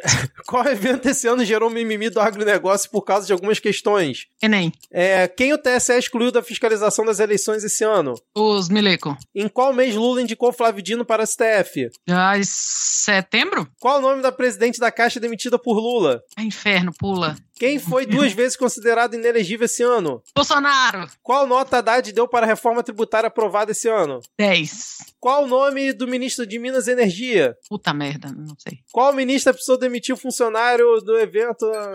Acabou o tempo. Foi a. Ne a, a- nessa Então, hora, ninguém Ana sabe acertou nada. o ministério, não falou o nome da ministra. Eu queria saber se vocês vão aceitar a resposta dela como correta, porque afinal ela Claro que acertou vão. o ministério. Eu servi cerveja a noite inteirinha pra esse não é possível. pô, com certeza, cara. Então, com, Sim! com essa resposta sendo considerada correta, Ana acertou, deixa eu ver aqui, ó. Uma, duas, três, quatro, cinco também, Ana. Desculpa, cinco pontos. Não, Desculpa, Nízia, fiquei nervosa. Cinco pontos para Ana Raíssa, que acertou o apelido do Magno Malte, foi pro Magno Malta. Quem entrevistou Renan Bolsonaro foi Léo Dias. Léo Dias, inferno. A ministra que precisou demitir o funcionário foi a Anísia. O evento que gerou mimimi do agro foi o Enem. O TSE excluiu as Forças Armadas. O Lula indicou Flávio Dino para o STF em novembro, não em setembro. O nome da presidente da Caixa demitida por Lula é a Rita Serrano. O Haddad deu nota 7,5 para a reforma tributária após aprovação. E o nome do ministro de Minas e Energia é o Alexandre Silveira. Muito bem, Ana. Cinco Nunca pontos. vi essas duas palavras juntas, Alexandre Silveira. Então agora o próximo é Diego Esquinelo, certo? Então vamos lá, Diego. De 1 a 5 seguindo- menos o 3 e o 5. Seguindo a lógica de Ana, eu vou escolher o número 1, assim, quando eu pegar a menor pontuação, vou poder dizer que esse foi o mais difícil, porque foi o primeiro a ser feito. Stonks. Vamos lá. Então vamos lá, aqui ó, não tá aparecendo, um minuto na tela. E é, o Diego, acho que você vai se arrepender desse. Desse grupo de perguntas, mas vamos lá. Valendo! Quem chamou Marco Feliciano de fariseu hipócrita? Não sei. Quantos países foram aprovados para entrar no BRICS? Quatro. Em qual país da América do Sul um candidato à presidência foi morto esse ano? Colômbia. Quantos patriotários foram identificados após terem usado o Wi-Fi da Câmara dos Deputados no 8 de janeiro? 29. Quantos milhões Bolsonaro recebeu de Pix entre janeiro e julho desse ano? 7. Há quantos anos foi condenado Walter Delgatti Neto? 15. Quem aplicou a quinta dose contra o coronavírus no Lula? O Geraldinho. Em qual dia ocorreu o apagão nacional esse ano? Sábado. Em qual episódio dessa temporada tivemos o primeiro momento conja? 27. Quem é o atual ministro do Estado do Desenvolvimento Agrário e Agricultura Familiar? Hum, pula. Quem chamou Marco Feliciano de fariseu hipócrita? Jean Willis. Acabou! Um minuto. Vitor tá com sangue no olho, né? Olha, Meu Deus, Diego, descansado. essa aí tu pegou. Tava Então, Diego fechou aqui. Diego, temos um ponto para Diego Hipólito, que a única que ele acertou foi a do Geraldo Diego Alckmin. Hipólito. Diego monte Hipólito. já, já, já me jogou na onda, pronto, eu já, já, já não preciso mais responder. Ai, ai. É, Diego. Então, e é- Falei é que tinha que uma meu- complicada, né, cara? É por isso que meu joelho dói tanto. Eu, eu era ginasta e não sabia. Então temos aqui, ó, quem chamou Marco Feliciano de fariseu hipócrita? Elisiane Gama, durante a CPMI. Ah. Quantos países foram aprovados para entrar no BRICS? Seis. Irã, Arábia Saudita, Egito, Argentina, Etiópia e Emirados Árabes. Nessa eu fui bem. Quatro tá perto o suficiente. Eu chutaria quatro também. Exatamente. O país da América do Sul onde um candidato à presidência foi morto foi o Equador. A quantidade de patriotários identificados após terem usado o Wi-Fi na Câmara dos Deputados foi o número 4, 4 patriotários. O Bolsonaro recebeu 17 milhões em Pix né, entre janeiro e julho desse ano. Também- lembrei do 7. Pra mim também tá. É, Tá foi bem, foi bem. Quer meio ponto, Diego? Não, não precisa não. Há quantos anos foi condenado Walter Delgatti Neto? 20. Em qual dia ocorreu o apagão? Acertei a, acertei a dezena. Ah, eu tô otimista. Vamos lá. Em qual dia ocorreu o apagão nacional? Essa foi sacanagem, desculpa, cara. 15 de agosto de 2023. Que dia era da semana? Cara, é uma boa pergunta. Deixa eu ver aqui. Vamos ver aqui. 15 de agosto. Cara, eu eu lembro que acho era que dia era de semana. Não, terça-feira. Terça-feira eu tava torcendo pra ser sábado, meu Deus. Eu tava Se fosse viajando. sábado ia ser muito bom. Em qual episódio dessa temporada tivemos o primeiro momento conja? Foi o episódio 2. E o atual Nem ministro. eu sabia essa. Quem é o atual ministro de Estado do Desenvolvimento Agrário e Agricultura Familiar? Luiz Paulo Teixeira Ferreira. É isso, Diego, um ponto. Então agora vamos para Rodrigo A Esquinelo, é humilhação. isso? Vamos pra Já que tem o. Diego Hipólito, agora tem o Rodrigo Esquinelo. Vamos lá, Rodrigo, agora você pode escolher o grupo 2 ou o grupo 4. E aí você pode definir o destino de Thaís Kisuki nesse jogo também, dependendo do grupo que você escolha, né? Eu vou, Olha, cara, você Thaís, a Thaís vai ganhar. torcendo pra mim. A Thaís vai ganhar independente da minha escolha. Será? Vai, então eu vou de grupo 2. Grupo 2 para Rodrigo Hipólito. Então, ó, um minuto na tela, mostrando aqui para os meus amigos. Eu confio em você, eu vou perder mesmo. Essa, vamos lá, Rodrigo, vem começar bem aqui, ó. Valendo. Quantos vibradores foram encontrados no kit de joias da Micheque? Nenhum. Em qual dia Xandão determinou o retorno de Ibanez ao cargo de governador? Dia 10 de fevereiro. Qual deputado fez discurso transfóbico no plenário da Câmara dos Deputados no Dia da Mulher? Nicolas Ferreira. Em qual dia do mês ocorreu o 8 de janeiro?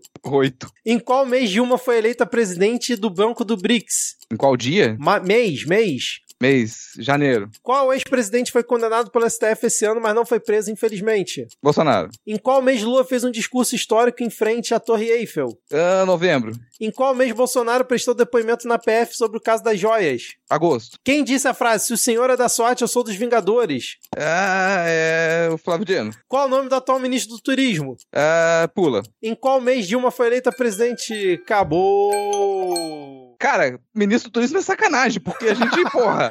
Eu falei dele durante a retrospectiva. Não, eu sei, mas é porque trocou. Pô, vacilo.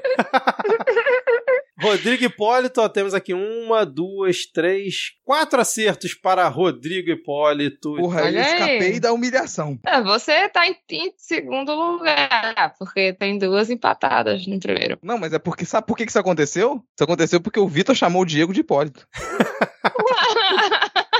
Ó, Antes, né? vamos lá aqui, ó. Quantos vibradores tinham no kit joia da Michelle? Zero. Qual dia o Xandão determinou o retorno de Ibanez ao cargo de governador? 15 de março. O do discurso transfóbico, Nicolas Ferreira. Qual dia do mês ocorreu 8 de janeiro, dia 8? Novamente ela voltando aí. Né? Em qual mês Dilma foi eleita presidente do Banco dos BRICS? Março. Qual ex-presidente foi condenado pelo STF esse ano, mas não foi preso, infelizmente? Fernando Collor de Mello. Em qual mês Lula fez um discurso histórico em frente à Torre Eiffel? Junho. Em qual mês Bolsonaro prestou depoimento na PF sobre o caso das joias? Foi em abril. E o nome do atual ministro do Turismo é o Celso Sabino. Cara, eu vou pedir um- uma reconsideração com relação ao Fernando Collor de Mello. Porque o Não. Bolsonaro também foi considerado inelegível e não foi preso. No TSE. Eu falei STF. Aí que tá a pegadinha. Então vamos lá, Thaís. Você vai encerrar esse jogo que pode tornar você a campeã desse mini game show ou Ou terminar com Ana e Adi empatados aí com cinco pontos. Então pra você sobrou o grupo 4. Eu desejo desde já boa sorte pra você, que eu acho que não Obrigada. será fácil, né? Ah, você falou que não vai ser fácil, já tô vendo. Olha aqui, ó, um minuto na tela para Thaís Kisuki e valendo. Quantas mulheres Lula indicou para o STF esse ano? Não é uma.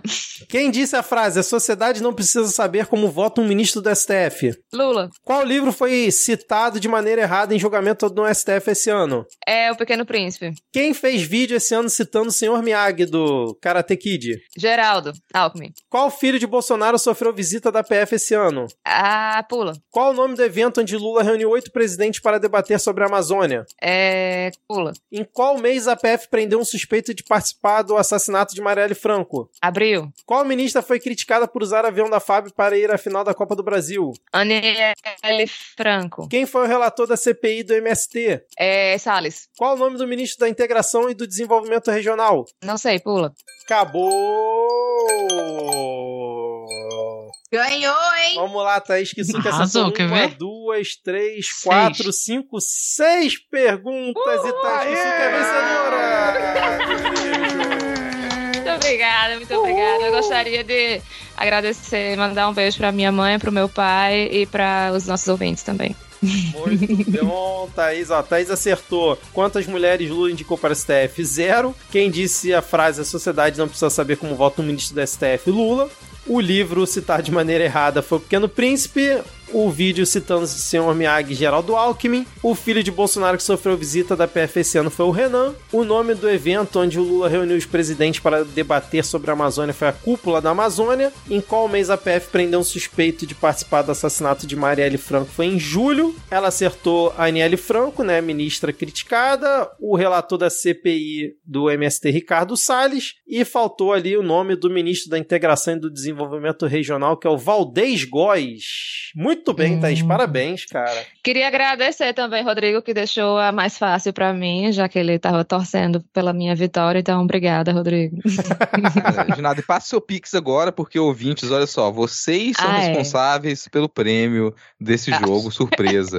Então Pois vocês, é. por favor, façam um Pix generoso pra Thaís Kisuko. Qual o seu Pix, Thaís? Thaís.kisuke.me. Maravilha, então do, façam aí né, a alegria de Thaís Kisuki nesse final de ano. E aí, pessoal, estão satisfeitos? Querem fazer previsões para 2024? Cartinha da Xuxa? Querem falar mais alguma coisa? Porque a minha parte já está feita, não tenho mais pauta aqui para comentar com vocês. 3 horas e 20 de gravação. Meu Deus. Era isso que eu ia dizer. chega! Chega! Ano que vem. Ano que vem. Então é isso? Ah, Vamos só dar não, tchau eu pros só vou- ouvintes? Eu só vou fazer um comentário. Hum, que Vitor errou na, na- na- pelo menos parcialmente ao mudar a, a vinheta de abertura do programa. Esse não foi o melhor ano da nossa democracia definitivamente. Não, mas ele disse que a gente espera, a gente esperava, pô. Mas, né? Estamos esperando ainda. E Quem fica. sabe 2024, né? Exatamente. E fica já a Ah, é. resposta para a pergunta que eu fiz no início, né? Muito bom, Diego. Bom que você lembrou aí, né? Fica já essa resposta. Realmente não foi o melhor. 2024 vem nenhuma previsão? Lula vai indicar mulheres para cargo de ministro? Não? Nada? Zero? Cara, assim, não, vamos. Previsão não, mas expectativa, né? A gente tem uma expectativa de que seja melhor, a gente tem uma expectativa de que o governo ele tome consciência do que tem sido cobrado, já Puta que o Lula que fala pariu, em toda eu ainda não entrevista. bebi o suficiente pra ver Rodrigo otimista.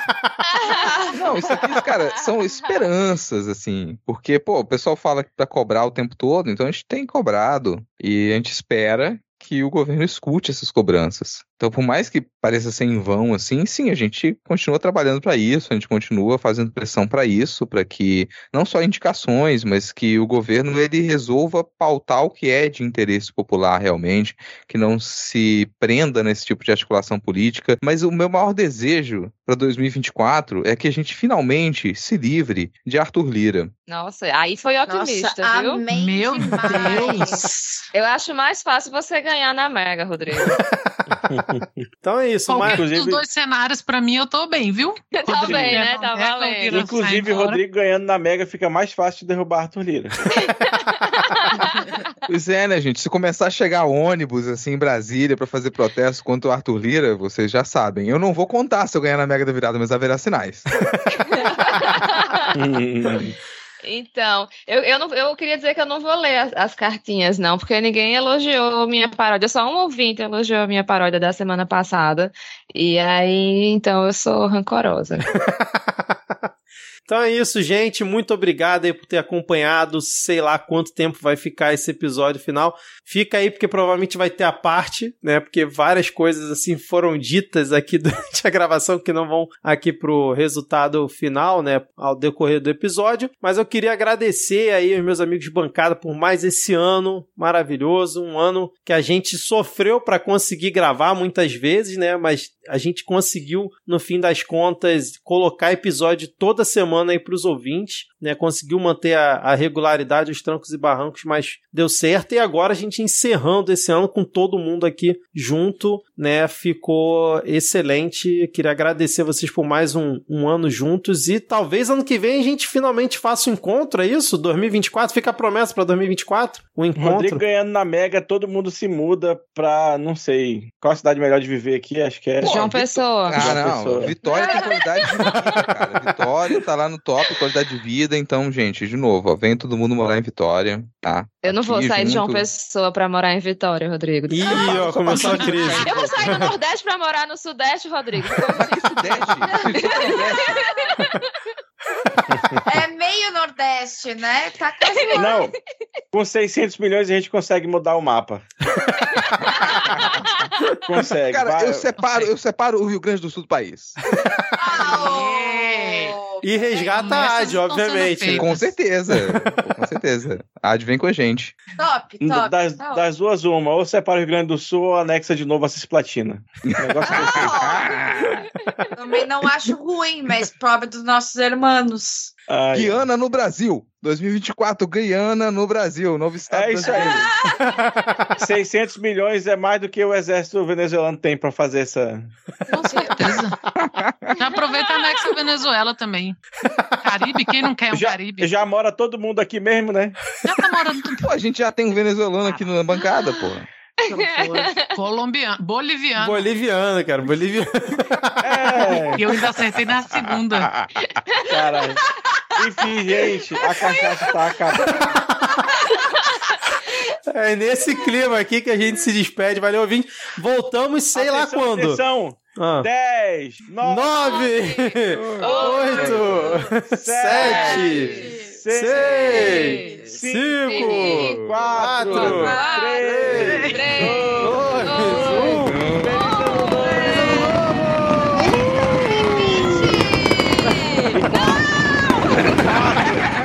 e quatro. Muito parabéns, descoordenado. Veio a, a contagem regressiva descoordenada.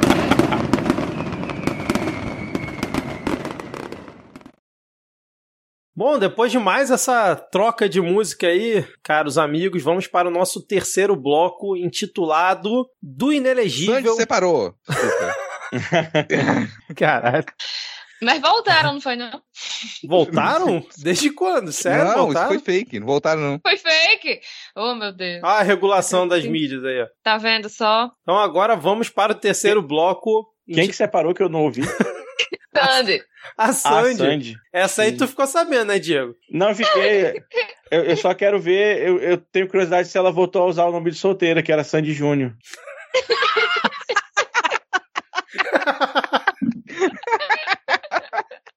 Ai, meu Deus do céu. Ai. Ai, por que que eu não botei... es- Por que que eu não botei a separação da Sandy na pauta, cara? Porra, É, cara, normalmente vê o estado alcoólico da gente já, né? Rindo desse tipo de piada. Ai, bom. Acho que a, ce- a cerveja dos seus vizinhos estavam batizadas. Colocaram álcool na cerveja. Ou então é esse gelo, hein? Ó, Esse saco ó, de gelo já ser. tava aberto quando a gente chegou. Não, é porque, na verdade, cerveja no copo de plástico embebeda é mais rápido. Aqui tem ciência, viu? É o bloco de ciência. A gente vai chamar quem? O Átila pra participar Essa, agora? estamos no SciCast agora, né, cara? O nível é assim: é tomar no prato com a colher, depois é no canudo, em seguida no copo de plástico. São as, as maneiras que a cerveja é mais embebeda. Pronto. Caralho, na Justo. Que colher, mano. leu o mesmo artigo, essa notícia. Iberê, Iberê Tenório, por favor, fazer um vídeo explicando esse, esse fenômeno em que você experimenta todas essas, essas opções, por favor. Ou ele pode fazer a bola perfeita de cachaça. tá? Bora, Iberê. Chama o Iberê. Porra, tá aí, falou em bola perfeita de cachaça, eu vou, vou fazer jelly shots pro, pro minha festa de Réveillon. É muito bom você colocar co- é, potenciais de engasgamento na mão de bêbados no- durante a, a festa. Homem, isso é crime, pelo amor de Deus. Viva o SUS, né? É. Porra. Por favor, treine a, aquela manobra lá de desengasgar o povo. Ah, sim. Ai, Dá até dancinha, dancinha do TikTok com o pessoal desengasgando, pô. Ah, é. Ao som de Stay Alive. Não, isso tem a live, não é pra massagem é, do, do, do, do Tudo, coração, bicho, né? é, é o, mesmo, o mesmo ritmo. Tu não pegou a Ah. referência de The Office, né, cara? Porra, vou ter que cortar a cara de um boneco e Porra, pôr na minha peguei. agora? Foi mal, foi mal. meu Faz Deus. tempo que eu vi E- The Office. Esse Tá na vai hora de ser... tomar água. Tá na hora Esse de vai, tomar ser água. o, esse vai ser o episódio com mais a parte da história aqui, cara. Vai ser meia hora de a parte. Metade Mas vamos lá, Vitor, qual é o nome do bloco?